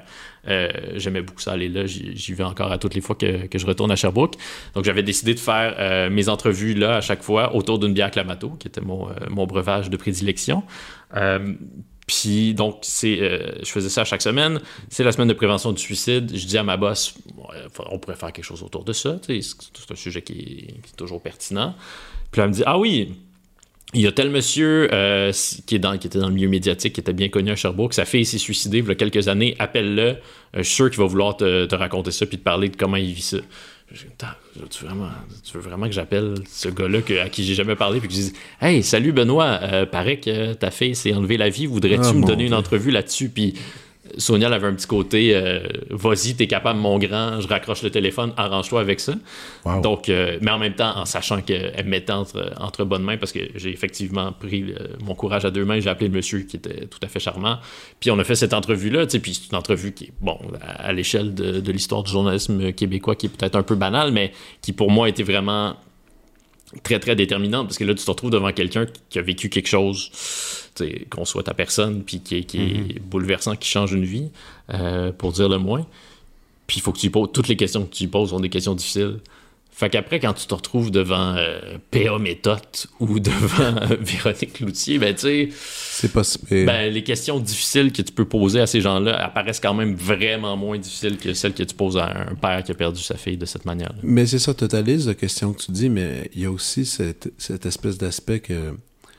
C'est là aussi que je trouve qu'on détermine un bon journaliste ou un mauvais journaliste. Il y a l'espèce de l'art d'écoute que, faut savoir écouter, il faut savoir parce qu'il y a comme des justement quand tu as tes espèces de questions que tu lances, des fois ils vont dire un truc qui peut comme t'amener ailleurs, tout ça. Donc il faut savoir il faut savoir écouter tout en étant capable de réfléchir en arrière-plan où est-ce que tu t'en vas avec ta structure. Euh, toi, ça a toujours été là de bord, savoir écouter les gens. Non, tu as toujours écouté bien les gens. Ou c'est, ou c'est quelque chose qui s'est développé. Ou, ou quand tu étais jeune, les gens pouvaient te, te, te, parler, se confier avec un naturel, même que des fois, tu es comme, oh mon Dieu, c'est bizarre, les gens me disent plein de choses, ou non, ou pas du tout. Je sais pas, ben, j'ai jamais eu cette, j'ai jamais eu cette réputation-là avant d'être journaliste. C'est-à-dire que là, des fois, il y a des gens qui me disent ça, euh, ah, t'as une bonne écoute, C'est facile de te parler. Mais je sais pas, moi, j'en fais pas vraiment des entrevues, donc, euh, de l'autre côté, là, à mhm. part euh, présentement. Mhm. Mais, donc, je sais pas comment mes collègues se, se comportent, mais je me suis déjà fait dire par des artistes, ah oui, on a, on a, fait une entrevue avec un tel la semaine dernière, puis il nous a expliqué notre album pendant une heure. Ah, ça, c'est terrible. Alors que moi, ça m'intéresse pas, non seulement parce que je trouve que c'est pas vraiment pertinent, ce que ça peut être pertinent si je, fais une critique dans le journal, mais c'est pas pertinent que moi je dise à l'artiste directement ce que j'ai. Ben, je peux le dire de manière sommaire. Là. Ou demain avec plein d'humilité de dire hey, je pense que cet album-là, ça, ça, veut dire ça. Dans la mesure où ça permet de mener à, de faire dire quelque chose à. Puis, de faire dire quelque chose à, donc c'est toujours ça que j'ai en tête faut, faut t'adresses à, la personne qui est devant toi pour la faire parler puis c'est quand je réécoute mes les, entrevues que je fais dans mon balado puis que je fais aussi pour le journal c'est toujours ça qui, euh, qui m'agace le plus c'est quand euh, j'interviens en me réécoutant je me rends compte que la personne était peut-être sur le bord de dire quelque chose de pertinent puis, là tu l'as coupé. Ouais je l'ai coupé puis là je m'auto-flagelle pendant des jours parce que je me trouve vraiment stupide d'avoir fait ça mais après aussi il faut apprendre à la, la, personnalité d'un intervieweur est quand même parfois aussi liée à ses petits défauts. Je dis pas mhm. qu'il faut euh, cultiver euh, ses défauts non plus, mais il faut pas. En tout cas, j'essaie d'apprendre à, ne pas trop euh, obséder et à pas trop me fouetter. Donc, moi, c'est ça, je parle, je parle d'écoute. Il y a une de tes grandes qualités que. C'est vraiment le fun d'être avec toi, Fred, parce que là, tu me lances plein de compliments. Non, mais il faut en parler parce que ça, c'est quand même l'affaire que je sais qu'il y en a aussi qui sont admiratifs de ton podcast qui se disent comment il fait pour persuader tout ce monde-là pour faire de la longue entrevue? Parce que, mine de rien, dans ton podcast, il y a, pas mal de gens qu'on peut pointer du doigt et dire ces gens-là font jamais de la longue entrevue, ils font toujours de la courte. On est habitué de voir, des fois, là, font un 10 ou 12 minutes radiophonique. Des fois, c'est comme très rare qu'ils vont le faire. Toi, tu as réussi à mettre le grappin sur des pas pires gros morceaux. Ça, je veux que veux, je veux comprendre. C'est comment c'est quoi cette opération charme que tu réussis à. C'est quoi, t'envoies, t'envoies, des fleurs, des cadeaux par la poste? La garnerie, euh, euh, billets de spectacle, invitation à souper. C'est parce qu'il faut que tu les appelles. Chocolat. mais c'est parce que moi-même, je fais un peu le truc. Quand je, quand je lance ma ligne à page pour les inviter au podcast, ben, j'explique. J'ai une façon d'expliquer c'est quoi, je leur explique tout ça. Il y a toute cette façon comment. Donc, tu dois. Tu, dois avoir limite une mini recette pour parler aux gens, mais il faut que tu l'adaptes tellement à chaque individu. Oui, mais. En même temps il euh, n'y a pas tellement de secrets.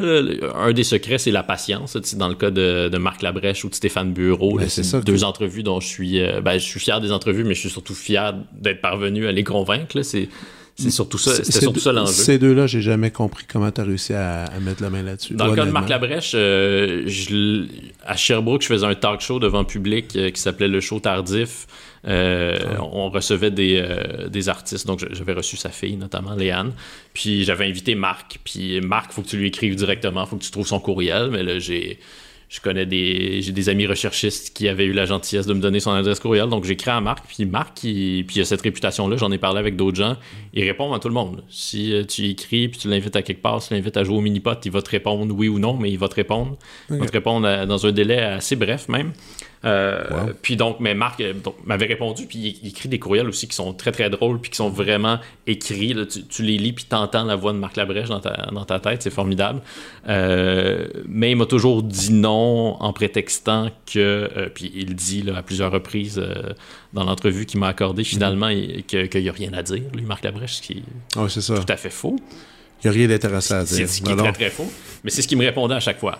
Euh, puis je respecte ça. Donc, à toutes les fois, ben, je lui disais ben, merci, Marc, puis merci d'avoir pris le temps de me répondre. C'est vraiment très touchant. Euh, puis dans son cas, ben, euh, évidemment, quand j'écris à Marc Labrèche, ben, je lui dis d'emblée à quel point la fin du monde est à cette heure. Pour moi, ça a été majeur, puis à quel point ça, ça a formé mon imaginaire. je veux dire. Puis pour tellement de monde aussi. Oui, c'est ça, pour plein de gens de ma génération. Ben mais je me retrouve devant Marc Labrèche puis je suis intimidé pour plein de raisons, mais notamment parce que j'ai peur qu'il se rende compte que mon humour au complet, je lui ai volé. Si j'ai fait rire quelqu'un un jour dans ma vie, c'est parce que j'ai volé l'humour de, Marc Labrèche, avec vraiment moins de talent que lui. Donc, euh, dans son cas, ça a été ça. Stéphane Bureau aussi, ça a été de la patience.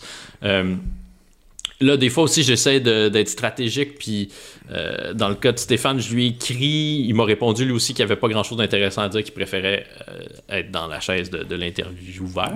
Dans son boulot. Ce que je comprends tout à fait. Euh, puis là, après, il y a des gens, j'ai travaillé avec euh, une recherchiste euh, qui, travaille souvent avec, avec Stéphane, qui s'appelle Caroline Duplessis. On la salue. Salut Caroline. Puis là, Caroline, elle m'a dit, on parlait de mon balado, comme ça, elle m'a dit, tu devrais inviter Stéphane Bureau. Puis je dis, ben, je l'ai déjà invité, mais il m'a mhm. dit non, qu'il n'y avait pas grand-chose à dire. je, vais lui, je vais lui en glisser un mot. Donc là, Caroline en parle à Stéphane, puis là, ça commence à faire du chemin. J'imagine, j'ai pas parlé de tout ça avec Stéphane, mais j'imagine que ça a fait du chemin dans son esprit. Là, il y a des beaux hasards qui se produisent, comme euh, je reçois Guy Jodoin à mon balado, puis euh, Guy, je le connais un peu parce qu'il vient de Sherbrooke, puis je l'avais reçu au show tardif, puis c'est un homme d'une générosité ben absolument exceptionnelle. Euh, donc, je l'ai invité pour mon balado, il vient faire mon balado. Le lendemain, il est en entrevue avec Stéphane Bureau, puis il reste au bout du fil avec Stéphane après, puis là, il lui parle de moi, mais sans, sans que j'ai sollicité Guy Jodoin pour qu'il fasse ça. Mon Dieu. Donc j'imagine que ça fait son chemin. Puis, mais j'ai aussi été persistant. Une fois par six mois, je réécrivais à Stéphane. Puis, hey Stéphane, je suis encore là. Puis euh, si ça te tente, euh, si ah, au Québec euh, bientôt, fais-moi signe. Ça a marché. Ouais, ça finit par marcher. Je suis super content. Mais, mais, souvent, donc, dans mon, mon, premier courriel, j'ai quand même aussi le luxe là, que les relationnistes au Québec, compte tenu du, du, métier que je pratique, ben, il y en a plusieurs que, avec qui j'ai des relations qui commencent à dater de, de quelques années maintenant. Donc, ils savent que ben, j'essaie de pratiquer mon métier avec, avec sérieux. Euh, puis qui, euh, qui vont relayer peut-être plus rapidement l'invitation à l'artiste en question que si c'était Joe Blow qui euh, envoyait le courriel. Mais j'essaie dans, dans, mes invitations quand même de cibler, souvent de parler d'un moment, j'essaie de penser à un moment spécifique qui, moi, m'a marqué dans la carrière de cet artiste-là, puis dont je suis à peu près sûr que cette personne-là se fait pas parler très souvent. Là, mm-hmm. Chercher l'angle. Oui, c'est ça. Euh, qu'est-ce qui pourrait la. Je veux pas être trop flagorneur, mais qu'est-ce qui pourrait convaincre cette personne-là, lui faire comprendre que euh, Dominique s'intéresse sérieusement à moi. parce qu'en même temps, tous ces artistes-là, ils sont, on s'intéresse à eux constamment et pas toujours pour les bonnes raisons. Mm-hmm. Et j'imagine que ça peut devenir agaçant, ça. Puis ils veulent peut-être pas venir accorder une autre entrevue à quelqu'un qui veut juste être en présence d'une personne célèbre. Ah, mais ça, d'ailleurs, parlons-en, parce qu'il y a beaucoup de. Il y a beaucoup de journalistes qui sont groupies. Hein? Il y en a, il y en a. On m'a déjà accusé d'être euh, trop groupie, euh, Fred. Pour vrai? Oui, il y a même il y a quelqu'un qui écrit ça dans les commentaires de, euh, sur Apple Podcast. Bon, ben, tant mieux pour lui. Moi, je tu, vois, tu vois comment je prends bien la critique négative. mais en plus, moi, je te considère pas de, cette gang-là. Non, moi, une fois, c'est une fois qui m'avait le plus fasciné, c'était Marc-André Lucier. sur sa page de, réseaux sociaux, il était, je pense, à la Mostra, ou je me souviens pas lequel, je pense que c'était la Mostra. Puis il montre, il, il, a filmé comme en arrière-plan. Je pense que c'est lui ou quelqu'un d'autre qui l'avait filmé parce qu'il l'a partagé. C'était comme une, on voyait une entrevue, une fin d'entrevue avec un méga casting. Ils avaient toutes, Kate Blanchett, machin. Ils avaient tout. Puis tu avais tous les journalistes qui étaient assis. Et là, ils ont fait one last question. Ils donnent la dernière question, dernière réponse. Merci beaucoup. Dès que c'était terminé, dès que c'était terminé, les journalistes sortait, ça sortait les Kodak, ça prenait des photos, ça demandait des, des, des Puis c'était vraiment une folie. Puis même Marc-André avait comme commenté, il a dit Mon Dieu, est quelle honte, est-ce possible que des journalistes. C'est difficile de trouver la ligne, puis là, c'est clair que je vais pas t'apprendre rien si je te dis que c'est les réseaux sociaux qui ont quand même beaucoup changé les choses. Euh, oui. Parce que, euh, tu sais, il y a des gens qui exercent un métier public, par exemple, des, des gens qui sont chroniqueurs euh, culturels, journalistes culturels à la télé pour qui ça peut être utile d'alimenter leur page euh, Facebook, Instagram avec des photos des gens qu'ils ont rencontrés. Écoutez ma chronique, euh, j'ai fait une entrevue avec Fred Lambert, écoutez ma, euh, ma chronique tantôt à la radio, photo avec Fred Lambert. Ouais, ça, ça, à la limite. ça, ça va, mais... Ça va parce qu'il y avait un rapport un à un. Mais tu sais, ouais, non, je comprends ce que tu veux dire. mais en tout cas, la ligne est toujours floue, puis tu vois, on se l'est. Euh, je sais qu'il y a des gens qui, ont été agacés lorsque euh, Céline Dion est venue euh, à Montréal pour la dernière fois faire sa tournée promo, rencontrer les journalistes dans, dans un hôtel du centre-ville. Puis, euh, bon, moi, j'avais, j'avais couvert ça. J'étais allé euh, rencontrer Céline. On était, on était une tablée de journalistes avec elle dans, un, dans une suite d'hôtels. Euh, puis, il y a certains jours. Puis, il y avait donc des journalistes de, médias écrits. Il y avait des gens qui travaillaient pour la radio, des gens qui travaillaient pour la télé, il me semble. Puis, pour différents types de publications aussi. Donc, autant 7 jours que le devoir. Donc, le spectre est quand même large. large. La, tablée, c'était à, laquelle je participais, il y avait Chantal Guy, que je rencontrais pour la première fois, puis euh, qui est devenue ma collègue maintenant, mais à qui j'avais dit Chantal, je, suis plus impressionné de te rencontrer toi aujourd'hui que de rencontrer Céline Dion. mais il y avait le gars du 7 jours aussi qui était très sympathique, mais c'est ça qui fait qui travaille différemment euh, euh, de Chantal et de moi, mettons. donc là, à la fin, il y, a des journalistes qui avaient posé la question est-ce qu'on va pouvoir prendre une photo avec Céline? Puis, ah, ouais. Ça, ça, j'en reviens, ça, j'en reviens pas. Mais bon. ben, en même temps, il y avait, puis peut-être qu'il va m'en vouloir de la nommer, mais euh, Eugénie Lépine-Blondeau, que, que j'aime beaucoup, que je considère comme une amie. Et puis Eugénie, elle est... Grande fan. Oui, elle est, c'est une véritable fan de Ouverte Céline Dion. Là. Elle n'a jamais caché. Là. Donc, elle va faire. Euh, puis là, elle, elle, avait, elle m'avait posé la question avant, est-ce que tu penses que ce serait correct que je demande une photo? Je suis comme... Eugénie, là, tu vas prendre une photo avec Céline Dion aujourd'hui, à moins qu'on dise non formellement, là, mais il me semble que ce serait logique, mais je pense qu'il n'y a pas juste Eugénie qui l'a demandé, il y a d'autres gens qui l'ont demandé. C'est clair. Finalement, comment ça s'est terminé, c'est qu'il y a eu une séance photo officielle, puis là, on se mettait tous en ligne, puis j'ai eu ma photo. Moi, j'étais pas triste, c'était vraiment merveilleux. Puis au Noël suivant, j'ai pu montrer ça à toutes les matantes qui soudainement avaient du respect pour moi. Mais euh, donc là, c'est ça, la ligne est, elle est différente parce que moi, bon, je, me serais passé de la photo avec Céline Dion, mais si un jour j'interviewe Bruce Springsteen, je vais, je hmm. prendre une photo avec Bruce, là. peu importe l'opinion de qui que ce soit.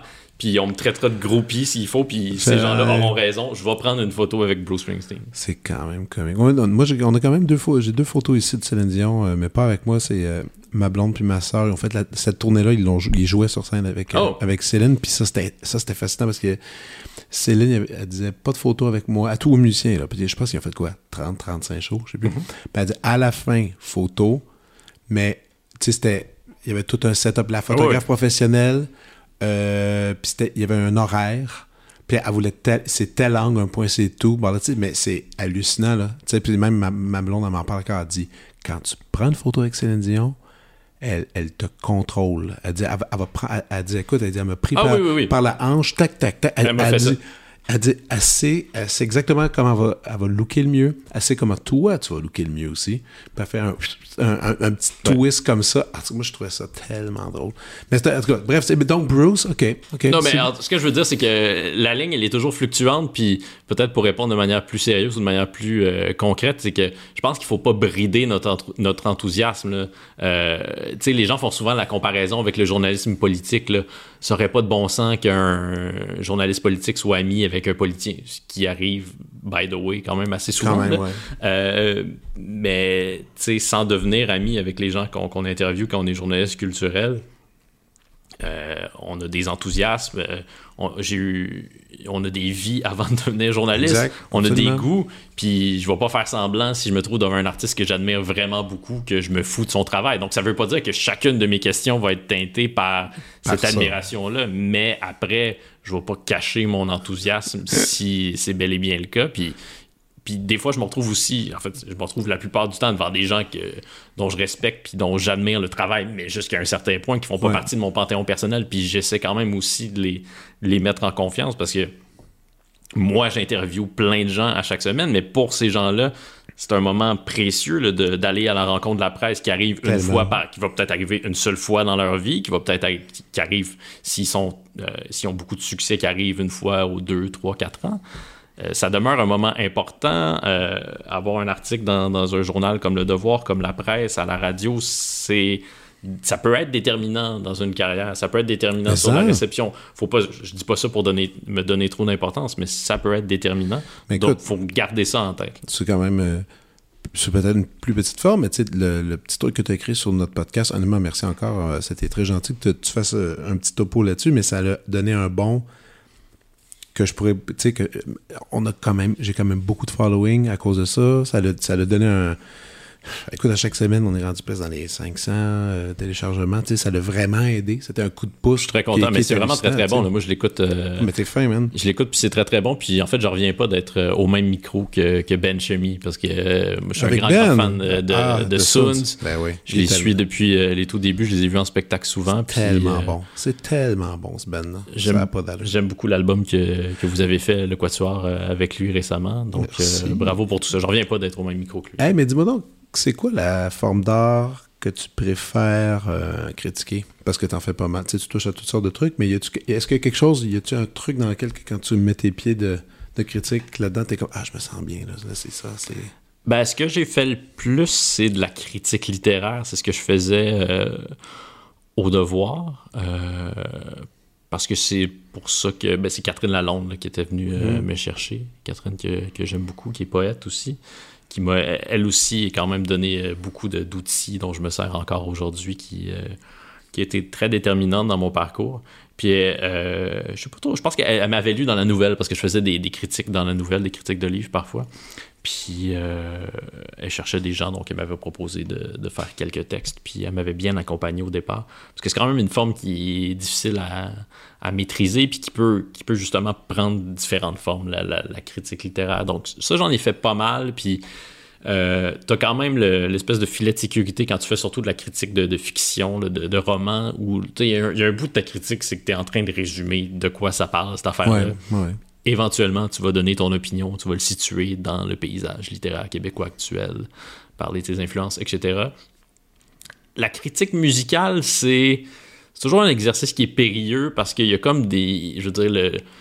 Euh, les clichés, ils viennent en barouette, là, puis c'est difficile de les, éviter quand on parle de. Tu sais, il y a un.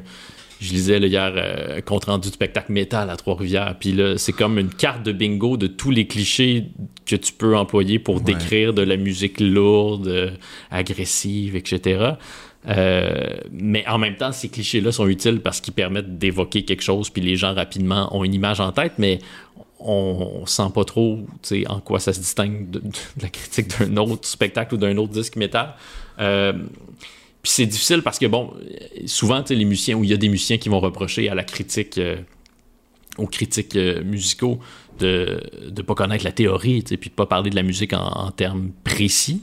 puis c'est vrai qu'il n'y a pas vraiment de critique qui parle de la musique en termes précis, en tout cas en musique populaire, mais je ne sais pas si ce serait spécialement pertinent. Là. C'est pas, bah, c'est original peut-être un peu, mais non, ok, je, comprends ce que tu dis. Puis l'humour. Mais l'humour, ça c'est peut-être la forme que j'aime le plus, ouais, finalement. Euh, je, réponds à ta question 15 minutes plus tard. Là. Non, non, euh, Mais parce qu'il y a pas trop de. Le canevas est, pas tellement existant. Évidemment, il y, a, des gens qui font de la critique d'humour euh, au Québec depuis longtemps, mais euh, c'est pas clair de quoi on devrait parler. Puis j'aimais beaucoup ce que. Chantal Guy faisait de très bonnes critiques. elle, écrit encore parfois sur l'humour, mais elle fait moins depuis qu'elle est chroniqueuse. Euh, ah, c'est ça qui explique. Ok, je comprends. Ouais, voilà. Mais Chantal, c'est elle qui. Tu sais, quand je, me suis mis à écrire au devoir, je faisais des critiques littéraires, puis là, je, voulais élargir mon champ d'activité, mais il y a déjà plein de pointures au devoir. Puis j'avais écrit beaucoup sur la musique, mais le devoir avait déjà ses experts en la matière qui sont encore là. Philippe Papineau, Philippe Renault, Sylvain Cormier. Mhm. Donc là, je cherchais ce qui restait à couvrir. ce serait quoi l'interstice dans lequel je pourrais me glisser? Puis, historiquement, au devoir, l'humour, ça avait pas tellement pris de place parce que c'était le journal, le quotidien plus intello. Fait qu'on parlait des apartistes, puis je sais pas quoi d'autre, mais l'humour populaire, euh, il figurait tout simplement pas. Donc, je me suis mis à, proposer des sujets qui étaient davantage liés à ça, puis ça a fonctionné. Puis c'est peut-être pour ça que j'ai pris aussi une forme qui naît, qui, qui parfois qui ressemble peut-être un peu à, de l'analyse euh, euh, littéraire. Là. Je veux pas le dire de manière trop prétentieuse, mais la question que j'aime poser à un, spectacle d'humour, c'est qu'est-ce que l'humoriste sur scène est en train de me dire? Euh, qu'est-ce qu'il est en train de faire tout simplement? Oui, des fois c'est plus parce que des fois il est en train de me dire rien pantoute. Ouais. Mais tu sais, c'est ben, quelle forme ça, ça, prend, dans quelle tradition il s'inscrit, puis qu'est-ce qu'il est en train de me dire sur le monde, c'est quoi les valeurs que son spectacle défend, même malgré lui. Là, le, monde de l'humour au Québec a beaucoup changé au cours des 15 dernières années.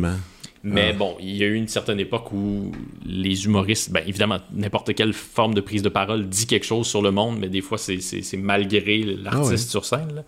Donc, c'est ce genre de questions-là que j'aime poser à un spectacle parce que souvent, les gens vont dire euh, mais là, c'était-tu drôle ou c'était pas drôle? Sauf que quand tu vas voir un spectacle, surtout, mettons, une première d'un artiste, d'un humoriste établi ou d'un humoriste qui présente un premier spectacle, mais qui a toute une équipe derrière lui, c'est rare que c'est. Ça se peut que toi, tu trouves ça pas drôle, mais c'est rare que tu te retrouves dans une salle, puis tu l'as fait aussi pour, euh, chez Catherine Perrin. C'est rare que tu te trouves dans une salle où ça rit pas du tout. Ça arrive, mais c'est assez rare. Donc, je peux trouver que les grandes crues, c'est pas mon type d'humour, mais c'est sûr que les gens qui sont là sont crampés, puis c'est la meilleure soirée de leur vie. Ouais. Non, puis euh, écoute, tu nommes l'exemple que j'avais même moi-même nommé à Catherine Perrin. Ben, je me souviens de cette critique-là, puis c'est un des moments où je me suis dit, ah, il j'aime ben, j'aimais déjà tes critiques de, musique classique mais je ne m'y connais vraiment pas dans, ce domaine-là. Mais quand tu avais parlé des grandes crues en fait j'appréhendais un peu que tu dises euh, ah c'est de l'humour euh, cliché etc puis tu avais fait une critique qui était euh, mais qui était j'allais dire généreuse qui était pas généreuse mais tu, tu considérais qu'elle faisait pour ce qu'elle faisait et non pas pour autre chose. en même temps, c'est un peu ça la beauté de l'humour. Hein. Euh, comme tu dis, c'est cool parce qu'au Québec, c'est rendu tellement plus large. On a tellement, pas sombré, mais on était tellement sous l'emprise de, personnages pendant tellement d'années. J'ai grandi là-dessus, j'aimais ça moi-même quand j'étais plus jeune, quand j'étais plus petit. J'écoutais au beau dimanche, à une époque où est-ce qu'ils sortaient les specials. C'était là, c'était le HBO, le HBO du, du Québec. puis certaines fois de temps en temps, des affaires, puis c'était toujours des personnages, des personnages. Puis tu t'habitues à ça. Puis là, tranquillement, on est devenu à avoir des d'autres personnalités sur scène. Puis, ben écoute, c'est drôle qu'on parle d'humour. Ça m'amène à mon sujet. Euh, une idée d'enquête hmm. pour toi. Alors que tu vois, toi, tu vas pouvoir aller plus loin là-dedans. Moi, je sais même pas par où commencer dans cette affaire-là. moi, c'est un sujet. Est-ce que tu as un autre humoriste à dénoncer? Non, c'est un sujet qui m'obsède depuis, depuis quelques années même. 21 août 2017, c'est la mort de Régent Ducharme. Régent Ducharme meurt. Le 22 août 2017, sur Twitter, Norm, sort son truc mm-hmm. qui dit Sad day today, my, my best friend and mentor, Régent Cham, hath died. Et là, en dessous, il y a comme genre tout le monde fait Oh, sorry, oh, for your last night. Il y a, une personne qui ose écrire You knew him? Et c'est mort. Et c'est mort. Et après, là, je me suis mis moi-même à être un peu obsédé sur cette idée-là, premièrement, d'amitié, l'idée de mentor. Et là, j'ai retracé une entrevue que très longtemps, euh, Norm MacDonald avait fait à CBC dans laquelle il mentionnait un livre de Ducharme, disant que c'était un de ses livres préférés. Je me, ben, je, me sais plus il est où, lequel. Et that's it, fin l'histoire. T'as-tu un hint là-dessus pour vrai? Non, pas du tout. J'avais commencé à creuser un peu ce sujet-là pour une chronique que je voulais faire. On dira ce qu'on voudra à, la radio. Euh, puis j'en ai, euh, j'en ai un peu parlé avec. Il euh, faudrait que j'en parle d'ailleurs. Euh, la prochaine fois que, que je vais l'interviewer. Non, à, Mike Ward, euh, qui, qui, a connu, je pense que c'est l'humoriste québécois qui a le mieux connu. Il connaît quand même pas mal les, humoristes américains parce qu'il mhm. tourne un peu partout sur la planète. Puis je pense qu'il a passé plusieurs soirées avec Norm. En tout cas, il y a eu des conversations avec lui. Puis ce qu'il me disait, c'est que c'était probable qui est réellement connu euh, Régent Duchamp parce qu'il était toujours demeuré attaché à ses... Parce qu'il est né au Québec, Norm MacDonald. Il était toujours demeuré attaché euh, à ses racines québécoises. Donc, que c'était probable, mais en même temps, euh, ce qu'on sait de Régent Duchamp, c'est qu'il fréquentait pas beaucoup de gens. Il voyait encore Robert Charlebois à l'occasion euh, dans, les, dans ses dernières années. C'est la personne que je pense la prochaine fois, si je la croise, si je croise Robert Charlebois sur un plateau, whatever, que je joue des fois, c'est sûr que je vais l'attaquer avec cette, cette question-là, mais moi, ça me demeure de c'est toute l'idée. En fait, oui, c'est intéressant de si ces deux-là étaient amis, mais c'est aussi l'idée de Régent de Charme, c'était-tu un c'était un bingo qui aimait s'amuser puis faire euh, puis écouter tu sais parce que parce que Norm Macdonald ce qui est sûr c'est que c'était un grand lecteur et c'était un grand lecteur de, littérature russe puis euh, c'était souvent euh, souvent Tolstoy en entre tu sais pas beaucoup d'humoristes américains quand même. Il y a de plus en plus d'intello dans le monde de l'humour mais des gens qui citent Tolstoy c'est ça ça court pas les rues. Mais c'est pour ça. Dans ce que je serais je serais curieux de, de, de, savoir d'aller au fond des choses. Et que j'ai même je suis même allé j'ai commencé à essayer de trouver l'adresse email de sa femme puis de ses enfants. J'étais vraiment, j'étais vraiment motivé, mais là, j'ai comme abandonné. Moi, euh, j'ai, envoyé un, euh, j'avais envoyé un, message, non pas à sa femme ou à ses enfants, mais à Joyce Napier, euh, qui était sa, sa belle-sœur, donc qui est mariée à, son frère. Puis ils ont fait une très belle entrevue ensemble quelques années avant qu'il meure, ou je, je sais pas c'était quoi le prétexte, mais Joyce Napier, elle travaille à Toronto. En tout cas, c'était une, entrevue en, anglais, il me semble, à CTV peut-être. Puis euh, ça, se trouve encore sur le web. Euh, ils sont pas dans le même studio, mais en tout cas, c'est très amusant. Puis tu sens leur complicité. Puis tu sens évidemment qu'ils ont passé de, beaux moments ensemble. Donc j'ai écrit à Joyce Napier, puis elle m'a répondu un message très, très élégant, mais assez bref, qui disait. Euh, je comprends ton travail parce qu'on on pratique le même, euh, mais je peux tout simplement pas te répondre. Puis là, la question que je me suis posée à ce moment-là, parce que je veux pas euh, évoquer quelque chose de, trop triste, de trop mhm. tragique, mais euh, Norm a quand même été dénoncé. Il n'y a pas eu de grandes enquêtes journalistiques du New York Times, par exemple, sur euh, des comportements répréhensibles. Ah, t'es sérieux? Ah, ça, par contre, j'en ai aucune espèce Ouais, lorsqu'il est mort, il y a quand même quelques humoristes féminines qui ont fait des tweets à son sujet. Ah, puis, ouais, si, tu mets ça dans Google, tu vas trouver ça euh, assez rapidement. Ok, ça, je suis même pas. Écoute, on, est, on en parle, on peut pas tout suivre, mais j'étais pas au courant. Ouais, c'est ça. Donc là, je me suis demandé si Joyce Napier préférait ne pas parler publiquement. Après, là, ça, je suis entièrement dans, dans les supposition, mais euh, oh, ah, c'est peut-être pour ça. Donc là, à ce moment-là, j'ai abandonné le sujet parce que j'avais peut-être pas le goût non plus. Euh, ah, mais en tout cas, tu viens de pas pire, quand même bien péter mon, ma ballonne et mon intérêt de poursuivre. je, mais en même temps, c'est peut-être. Je dis ça, puis euh, je veux pas, comment dire, sombrer dans la diffamation. non, non, non, mais écoute, écoute. Mais il y a des allégations qui circulent au sujet de, de ah, McDonald qui, qui m'ont moi-même beaucoup attristé parce que j'ai une admiration infinie pour son travail. Puis euh, quand même encore assez régulièrement, là, je vais euh, quand, en tout cas, dans certains moments, quand je me trouve dans un certain état euh, émotif, je vais revoir son, son dernier set qu'il a fait chez, chez David Letterman, puis là, il finit en lui disant qu'il l'aime, puis David est complètement pris au dépourvu. Ah non, puis il faisait du bon, du bon stock. Anyways, bref, c'est l'heure de la prescription.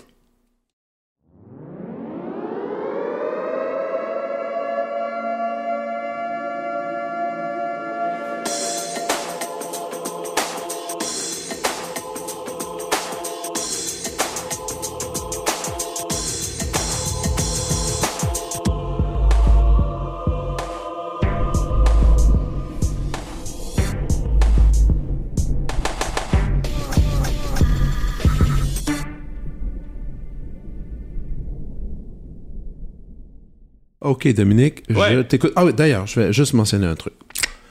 c'est drôle que j'ai décidé de faire ça avec toi. D'habitude, euh, pour la prescription, je demande toujours qu'est-ce qui te fait triper ces temps-ci? Hmm. C'est ça que j'avais compris. puis là, c'est ça que je fais d'habitude. Et là, aujourd'hui, c'est vraiment une nouvelle tentative que je oh. fais et je la fais avec toi. C'est euh, suite à ce que des gens m'ont écrit un peu parce qu'il y, a eu certains invités qui sont arrivés euh, parfois avec des des vieux films, des vieux trucs, puis ils disaient ça, c'est quelque chose qui m'a marqué. et, les commentaires étaient très positifs. Les gens me disaient, ah, j'aime tellement ça, savoir ce que l'invité, euh, quelle œuvre a changé cet invité, qu'est-ce qui l'a transformé, plutôt que de savoir qu'est-ce qu'il y a eu dernièrement d'intéressant. Et là, je fais, ah, ok, peut-être qu'on peut essayer ça. Donc, c'est un essai. Pour quelques semaines, je vais essayer de demander des œuvres marquantes euh, aux invités. Si ça vous plaît, cool. Ça vous plaît pas, ben cool aussi. On va revenir à l'autre formule, c'est pas grave. Donc, D'accord, euh, mais j'aime ça avec ton cobaye, euh, Fred. Ben aujourd'hui, t'es le cobaye. Alors, c'est. Puis là, je sais que quand je t'ai demandé ça, t'étais comme, oh my god, c'est pire. C'est oui. pire que d'être invité à mon propre émission. Oui, parce que non, mais ouais, ce que je t'ai dit, c'est que c'est une question qui est pire que celle que je pose euh, à la fin de Deviens-tu ce que t'as voulu, qui est la question Deviens-tu ce que t'as voulu? Mm-hmm. À laquelle les gens. on m'a déjà dit ça aussi, puis c'est vrai, les gens finissent toujours par répondre. C'est pas arrivé souvent que les gens disent, non, je suis pas devenu ce que je voulais. C'est arrivé comme une ou une fois et demie à peu près. Ouais, c'est comme. Euh, ben, c'est vrai que c'est une grosse question. Puis aussi, des fois, on n'est pas nécessairement rendu où est-ce qu'on veut aussi. Oui, en fait, c'est ce que les gens répondent la part du temps. Puis c'est ce que je répondrais moi aussi. C'est que, ben, pour l'instant, tout va bien, mais. Euh, mais toi, euh, excuse-moi, on, on, va aller dans ton podcast tant qu'à faire. Mais toi, est-ce qu'il est qu'il y a un truc que tu aimerais faire prochainement que tu n'as pas encore touché? Parce que là, bon, il y a la télévision, ah, cool en passant ton émission, super le fun, qui revient. Viens souper? Oui. Oui. Ça, continue? Oui, on a une deuxième saison qui commence, je pense, le 23 octobre. Super. Ouais. Euh, la radio, ça continue, les collaborations. Euh, oui, ben là, il y a tellement de changements dans le merveilleux monde de la radio que euh, je pense que je vais peut-être me, trouver un nouveau micro, en fait. Je pense que ça, va se produire, mais... Mais là, t'es où en ce moment? Parce que tu as le vendredi matin. je faisais le vendredi avec Isabelle Craig. Pendant mais Oui, c'est ça. C'était très le fun, ça. Mais je vais probablement euh, collaboré cet automne avec euh, Émilie Perrault, qui euh, reprend la casera de Marie-Louise Arsenault, puis avec les gars de la, soirée qui, qui devaient mourir, mais qui renaient, on s'y attendait. Mhm. donc la journée est encore jeune. Je serai fort probablement là, mais peut-être que je serai pas là, donc c'est Donc c'est encore un peu, mais c'est ça, il y a beaucoup de mouvements dans, dans la petite tour, on va l'appeler maintenant. Oui. et, dans l'aéroport. Dans l'aéroport, exactement. Et le... Est-ce a quelque chose que tu rêves de faire? Je sais pas, de, faire un documentaire, faire un livre ou... Euh, non? Ben, euh, c'est sûr que là, moi, évidemment, je vais pas t'étonner si je te dis que je regarde beaucoup de documentaires euh, musicaux, donc... Puis il n'y en a pas eu tellement, il commence à en avoir un peu plus. Il y a eu le, documentaire sur Denis Pentis, c'était l'été dernier, l'an dernier, qui était mhm. vraiment très très bien fait. Euh, mais il n'y en a pas tant que ça encore. Donc, ça, c'est quelque chose qui m'intéresse. Mais évidemment, c'est une forme qui est complètement différente. Puis, euh, euh, qui demande des, moyens, bien sûr. puis sinon, écrire un livre, pas de roman. Non, je ne suis pas du genre. Je, ne suis pas ce journaliste qui a un manuscrit qui patiente dans, dans, son tiroir. Mais je dirais pas non, peut-être un jour à écrire. Le problème, c'est que, bon, écrire une biographie, ça demande du temps. Puis ça demande des moyens. Euh, puis au Québec, on a rarement ces moyens-là parce que le marché est tout petit. Ouais. Donc les biographies que ça donne, dans la plupart des cas, c'est des livres qui sont qui se basent euh, sur une longue entrevue. Puis des fois, ça paraît que ça n'a pas été de si longues entrevues que ça avec le sujet euh, principal. Donc c'est comme une longue entrevue avec euh, ton sujet qui te raconte sa vie, ce qui peut donner de bons livres, surtout si la personne qui l'écrit est, est, talentueuse. Mais, tu sais, moi, les biographies que, que j'aime, c'est celles où euh, il y, a plusieurs sources, il y a plusieurs personnes qui témoignent, puis tu sens que, la, que, le biographe est allé lire la moindre ligne qui a été écrite à propos de, de son sujet, puis ça, au Québec, c'est à peu près impossible de, trouver euh, les moyens nécessaires pour faire ça. Mais je dis pas que je, je le ferai pas un jour, que je me laisserai pas tenter, surtout si. Mais en fait, ce, à quoi je, je rêve surtout, c'est de continuer à faire des. Ben, continuer à faire mon travail euh, à, la presse, puis de trouver des bons sujets. Parler à des gens qui, qui parlent pas souvent. Ça, c'est comme c'est, le truc qui, euh, qui m'excite beaucoup depuis quelques années, puis que j'aime que j'aime faire dans mon balado aussi convaincre des gens puis ça demande beaucoup de patience. Euh, puis il faut euh, user de, différentes stratégies de séduction, mais parler à des gens qui parlent pas souvent. Tu sais, on s'imagine pas. je, sollicite souvent les, les, auditeurs et les auditrices de Deviens-tu en leur disant écrivez-moi si vous avez des suggestions d'invités. Puis les gens m'écrivent euh, Jean Leloup, Richard Desjardins. Oui, ce serait vraiment super, mais Jean Leloup accorde jamais d'entrevue s'il n'est pas dans un cycle de promo.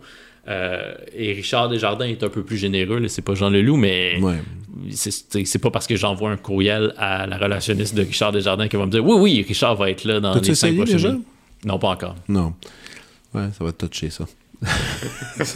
mais c'est correct, c'est correct. Bon, écoute, il y a des affaires. Tu devrais, tu devrais juste jaser avec Sarah Fortin que j'avais reçu, euh, cinéaste. je, elle, il y aurait un documentaire à faire sur comment elle a fait son documentaire sur. Euh, Miranda July euh, Non, euh, elle a fait. Sarah Fortin a fait un documentaire qui s'appelle Je m'en vais reviendre. Qui était... Ah oui, sur Stephen Faulkner. Exactement. Pardon, oui, que j'ai interviewé récemment. Écoute, tu, fais, tu, tu préfères un documentaire sur elle qui a fait ce film-là parce que ça a pris, écoute, tellement d'années puis c'était tellement compliqué. Mais ça donne un super film. Mais écoute, le nombre de temps et d'heures qu'elle a mis là-dedans, c'était comme démesuré. Mais ça, en tout cas, ça explique le succès quand même de son film qui, est vraiment magnifique à regarder. je disais qu'il n'y avait pas beaucoup de films qui ont été faits sur, euh, sur des sujets musicaux au Québec, mais ça, c'en est un très très bon. Puis j'ai passé une heure avec Faulkner euh, dans un bar à faire une entrevue avec lui. Quelque chose. Euh, Sarah Fortin mérite d'être canonisée pour avoir ah passé autant de temps. Il, il est pas désagréable, puis il était plutôt charmant avec moi, mais je pense que c'est un homme qui est bourru, puis qui peut ah avoir ses humeurs. Ah, il peut avoir, ouais, en maison. OK, on, revient maintenant à, la fameuse liste. Je t'écoute. Oui. Euh, la question que tu m'as posée, c'est quelles sont les œuvres euh, qui... ont été marquantes, qui t'ont, qui t'ont, comme, disons, transformé et que tu sens qui, t'ont aidé à t'habiter, de devenir un peu ce que tu ce que as voulu? Oh, oh bravo. Euh, ben là, ce que je t'ai répondu quand tu m'as posé cette question-là à l'écrit, c'est que je pouvais difficilement ne pas parler, même si c'est un peu ringard aujourd'hui de les citer, mais les Doors, c'est vraiment euh, Jim Morrison et les Doors, c'est un groupe qui a été hyper important pour moi, puis pas toute leur discographie. En fait, mon album préféré des Doors, c'est euh, leur dernier album avant la mort de Jim, LA Woman, qui est euh, probablement leur album le plus blues je suis toujours fasciné à toutes les fois que je regarde la pochette puis que je regarde Jim, euh, la photo, il y a une gigantesque barbe, il y a les cheveux longs, tu sais, il a l'air d'avoir au moins 40 ans facile, puis il a seulement 27 ans, il, s'apprête à mourir. Euh, c'est un merveilleux album, mais puis c'est peut-être c'est drôle parce qu'en même temps cet album-là c'est pas celui qui représente euh, le mieux ce que les Doors incarnent dans, l'imaginaire populaire, mais c'est sûr que les Doors pour moi ça a été puis c'est pour ça que en même temps je suis content d'en parler parce que c'est eux qui m'ont ouvert la porte sur euh, la littérature puis la poésie puis ça, j'aime toujours ça quand les artistes prennent ce, soin-là. Puis le, ton segment est, cool en ce sens-là parce que ça va permettre aux gens d'entendre ce qui, est majeur dans, dans la vie de plein d'artistes. Mais, euh, tu sais, Jim Morrison, finalement, il a peut-être été plus important pour moi parce qu'il m'a mené vers d'autres affaires. Puis, ne serait-ce que un pivot, on peut dire. Oui, me permettre de comprendre que le, gateway drug, comme on dit dans, le milieu, euh, c'est ça, des stupéfiants. Euh, je suis vraiment dans le sujet, en fait, avec Jim Morrison. Euh, mais, tu sais, Jim, il m'a permis de prendre conscience que ben, la poésie, ça pouvait être intéressant, ce qui était pas du tout sur mon radar au moment où j'ai commencé à écouter les Doors, quand j'avais peut-être, je sais pas, 10-11 ans. Hmm.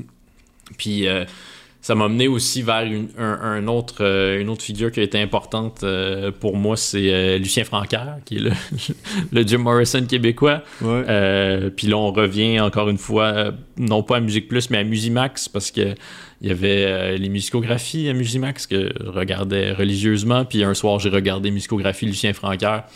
Je pense pas que j'avais grand chose. En fait, je pense que je savais rien sur Francaire, à part j'avais peut-être entendu le rapabilly, mais peut-être pas non plus.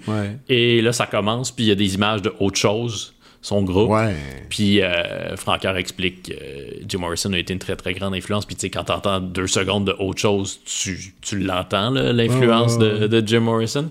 Donc, euh, autre chose, ça a été super important pour moi aussi. En fait, peut-être même plus important que les Doors. Parce que ben, Francoeur avait je, me suis rapidement tombé dans l'œuvre, l'œuvre poétique, l'œuvre littéraire de Francoeur. Euh, bon, en rétrospective, je pense que son œuvre est, est, moins risible que ce que certaines personnes aiment le dire, mais c'est un vrai poète, Lucien Francoeur, qui parle, qui parlait de la, de la vie montréalaise, de la contre-culture c'est peut-être parmi les poètes de la contre-culture euh, celui dont la poésie vit le mieux, j'oserais dire ça. Euh, vous m'appellerez si vous voulez euh, me contredire. puis, donc, Francaire, ça a été hyper important parce que lui aussi, il, m'a pointé vers plein d'autres choses. Donc, ben, Rimbaud, puis Baudelaire, puis un paquet de musiciens punk, rock. Euh, dont je suis devenu fan ensuite grâce à lui, et des poètes québécois, les poètes de la contre-culture que je me suis mis à lire. Donc, euh, Denis Vanier, José Yvon, euh, ces gens-là, qui m'ont permis de comprendre. Donc, parce que je n'étais pas. j'étais vraiment pas un grand lecteur quand j'étais enfant. J'ai lu quelques livres de la courte échelle, mais sans plus. Puis c'est vraiment au cégep, en découvrant Francoeur, puis que, j'ai compris que la littérature, ça pouvait être autre chose, que ça ne fait pas être cette espèce de truc très, très sage mhm. et plate, qu'on nous présente quand même encore trop souvent, je pense, euh, à l'école. Je ne veux pas caricaturer, mais je pense que c'est encore le cas. Tu vas voir, tu vas voir quand ton enfant va être à l'école. oui, ça, va confirmer le préjugé. Tu vas du travail supplémentaire à faire chez, à la maison. Oui, euh, donc euh, les Doors, après, de, quoi je voulais te parler?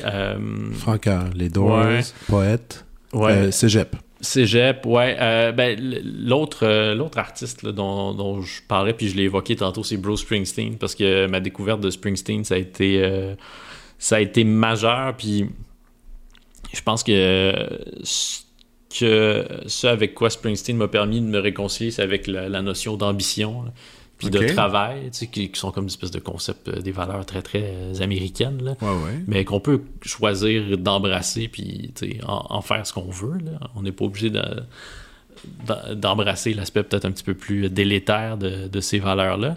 Mais, euh, tu sais, Bruce Springsteen en studio, c'était un gars qui était complètement obsédé, là, tu sais, qui faisait euh, travailler son pauvre euh, drummer Max Weinberg, là, tape sur le snare pendant deux jours, jusqu'à temps qu'on ait trouvé le son que j'ai dans ma tête, le son de caisse claire que, ah auquel j'aspire. Euh, on n'est pas obligé de torturer son batteur, c'est pas ça que je suis en train de conseiller.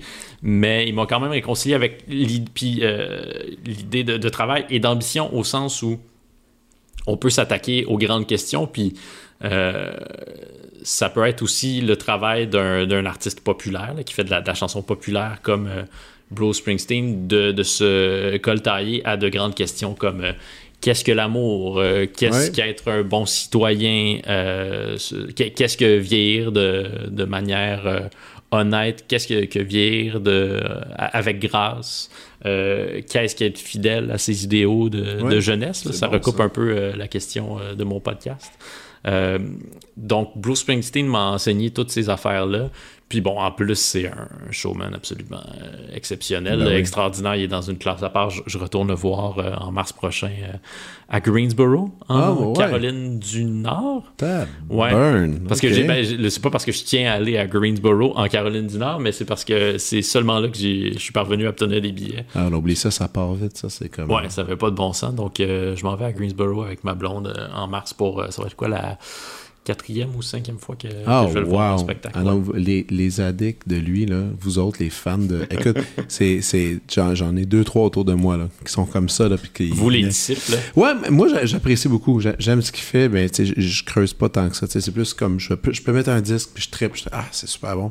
Mais là, je, je connais pas assez de détails, je connais pas le nom de ces musiciens. Je, je connais un peu, donc je, sais c'est qui, mais j'ai pas des, des mais... Euh, Max Weinberg, c'était le, le, batteur euh, de, du band de maison de Conan O'Brien. C'est ça, c'est ça. Donc, c'est normal, mais... Bref, c'est cool. OK, écoute, c'est des super suggestions. J'adore ça. Veux-tu que t'en fasse une dernière? Mais, mais ça, je, je compléterais peut-être, ben, j'en ai parlé tantôt, mais puis là, je suis un peu gêné, par exemple, de, de citer seulement des hommes, mais c'est le monde dans lequel on vit, ça a été ça, ma mhm. formation euh, culturelle. Et, euh, de jeunesse. Ouais, c'est ça. Euh, mais Rob Sheffield, j'en ai parlé tantôt, qui est un journaliste donc pour le, le, Rolling Stone, qui écrit encore, qui signe régulièrement des, des chroniques qui sont toujours très, très bonnes. Puis euh, j'aimerais beaucoup, là, je peux le dire, je vais le dire, puis peut-être que je vais le lancer dans l'univers, puis ça va se matérialiser. C'est comme ça que ça fonctionne. J'aimerais beaucoup le recevoir à Deviens-tu ce que tu as voulu, puis là, je ferai une exception. On pourrait l'enregistrer. Euh, ouais, ben, je sortirai mon, mon, anglais du dimanche, puis. Euh, Pourquoi pas? J'aimerais vraiment beaucoup ça. J'ai eu comme le, déclic récemment parce que pour la presse, j'ai fait une entrevue avec Mark Maron. Ben oui, puis super euh, bonne entrevue en Merci. Puis ben, j'étais content, mais en même temps, bon, dans le contexte de la, de la presse, il fallait quand même que je prenne soin de présenter le personnage parce que je peux pas présumer mhm. que tout le monde connaît Mark Maron parmi nos lecteurs puis nos lectrices. Mais tu sais, j'aurais aimé faire une entrevue, puis j'y ai même posé quelques questions qui étaient un petit peu plus pointues, des questions de, de disciples, parce que je suis un disciple de Mark Maron. Puis ben à ce moment-là, il y a des gens qui m'ont dit Ah, est-ce qu'on va pouvoir l'entendre, l'entrevue Puis non, parce que c'est pas ça le deal. Tu peux pas diffuser une entrevue que tu fais pour un journal euh, dans un balado, mais aussi parce que mon anglais est vraiment pas parfait, il est très très loin d'être parfait, puis je serais un peu gêné, mais en même temps, je me disais, si. Tu sais, quand je fais les entrevues, les gens parviennent quand même à me comprendre, les gens que j'interviewe.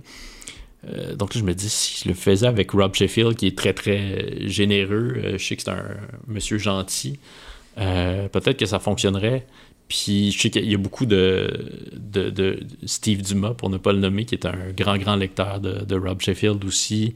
Euh, Vincent Vallière également, Michel-Olivier Gas, que j'ai reçu à mon podcast. Donc il y a comme un, bassin de, fans fervents. De, puis là, ça, mhm. c'est juste dans, la communauté euh, musicale de Rob Sheffield. Donc je pense que ça pourrait peut-être intéresser les gens, mais en fait, je, le ferai aussi juste pour me faire plaisir à moi. Je te donne deux ans. Tu as deux ans pour le faire. Bon, ok, d'accord, on se rappelle. On se, donne un dans deux ans. Mais là, là c'est vraiment un problème. Ça, revient à ce qu'on disait tantôt. C'est un problème de booking parce que j'arrive au Québec, c'est quand même relativement. Les gens des relationnistes, tu demandes à quelqu'un, tu, bon, tu trouves le courriel de la personne, tu l'appelles. Euh, Rob Sheffield, pour l'instant, j'arrive pas à, à joindre. Je lui écrit sur toutes ces plateformes de réseaux sociaux, puis il répond pas. Donc, il a déjà répondu à un de mes tweets euh, un jour, mais là, je je, suis pas trop du genre à faire, euh, s'il vous plaît, en, directement, publiquement. J'aimerais vous inviter. C'est quoi la bonne tactique? Ouais, ce serait quoi? Si vous avez le courriel de Rob Sheffield ou son numéro de téléphone, euh, auditeur de ce podcast, allez-y. Écrivez-moi. Mais donc, Rob Sheffield, puis ben, je parlais de Clusterman aussi tantôt, ces deux-là, mais surtout Sheffield il écrit, il parle de musique. Lui, il, il se fait souvent accuser d'être groupie parce que quand il parle de Taylor Swift ou d'Harry Styles ou de Stevie Nicks, il le fait avec, euh, avec beaucoup, beaucoup d'enthousiasme. Puis, euh, il a été déterminant, donc, pour moi, dans sa manière de, conjuguer le personnel puis euh, le journalisme dans, ses écrits, surtout dans ses livres. Il a fait, son premier livre s'intitule Love is a Mixtape, ça a été traduit en français. Puis euh, il raconte là-dedans quelque chose de, très, très personnel, de très tragique, la, mort euh, subite de, sa blonde, de son épouse, qui était, euh, qui était jeune. puis il lit tout ça, évidemment, la, musique était au cœur de leur relation, donc ça, ça donne un livre qui, qui est beau, mais qui, qui est quand même difficile à lire parfois. Euh, et il a fait par la suite d'autres livres sur euh, des musiciens en particulier. Il a fait un livre sur les Beatles, puis là tu te dis, ai-je vraiment besoin de lire un autre livre sur les Beatles Tu lis celui de Rob Sheffield, tu te dis, j'avais besoin de lire ce livre-là. Euh, il en a fait un sur Bowie, il a fait un livre où il parle de sa passion pour le karaoké. Puis il a fait un livre sur qui s'appelle Talking to Girls About Duran Duran, où il parle de oh sa découverte du monde féminin, puis ses, premiers voyages en Europe quand il était euh, adolescent. Euh, tout s'est entrelacé avec son, son, amour pour la musique de Duran Duran. Donc, ce sont, c'est vraiment une œuvre euh, majeure pour moi, qui est une œuvre littéraire à proprement parler. Puis, ben, qui m'a enseigné, c'est ça, que la critique, ça dépend des contextes toujours, mais qu'elle peut se permettre d'être personnelle, puis que c'est souvent dans ces moments-là où elle est euh, elle va rejoindre le plus les gens bon c'est un, très vieux cliché que c'est l'intime qui, peut toucher euh, le plus facilement à, l'universel puis je pense que ça se vaut aussi. Ça veut pas dire de parler de son nombril c'est pas ça le pas ça l'affaire. Ça veut pas dire de tartiner ses textes de jeu mais il faut pas avoir peur de euh, de partir de son regard à soi sur le monde, puis sur une œuvre, puis c'est ça que, que m'a Rob Sheffield. Puis aussi l'humour. Euh, je pense que moi, je rêve d'un monde journalistique, surtout dans, en journalisme culturel, où on se prend des fois un petit peu moins au sérieux. Mm-hmm. Ça dépend des sujets, évidemment. Ben quand, euh, quand mon collègue euh, fait une grande enquête sur Philip Bound, évidemment, c'est pas le temps de faire des blagues. Non, Mais c'est pas toujours euh, des sujets aussi graves que ça qu'on couvre. Puis on peut se permettre, je pense, de. Puis donc Sheffield, et je veux dire, quand je le lis, ça m'arrive très très souvent de, rire à gorge déployée. Puis c'est quelque chose que, que j'essaie d'appliquer à l'occasion, moi aussi. Écoute, c'est une super liste, vraiment. Merci beaucoup. J'apprécie beaucoup. Et écoute, je peux te réinviter dans quelques, dans quelques temps pour revenir parler quand tu vas parler à M. Sheffield et que vous avez fait une bonne rue, me dire comment ça s'est passé. Ça va me faire plaisir. Excellent. Écoute, merci encore. On continue à t'écouter sur toutes ces plateformes dans lesquelles tu es, tu es expressif et excellent. Et à très bientôt. Merci, Dr. Lambert. Bye. Vous venez d'écouter la prescription avec Dr. Fred Lambert. À l'animation, Frédéric Lambert. Réalisation, montage, recherche et bon conseil, Olivier Chamberlain. Au logo, Joël Vaudreuil. La musique, le groupe Crab. Jérôme Minière, Philippe B., Ben Guillaume Beaulieu et Vincent Vertefeuille. Merci d'avoir été à l'écoute et à bientôt.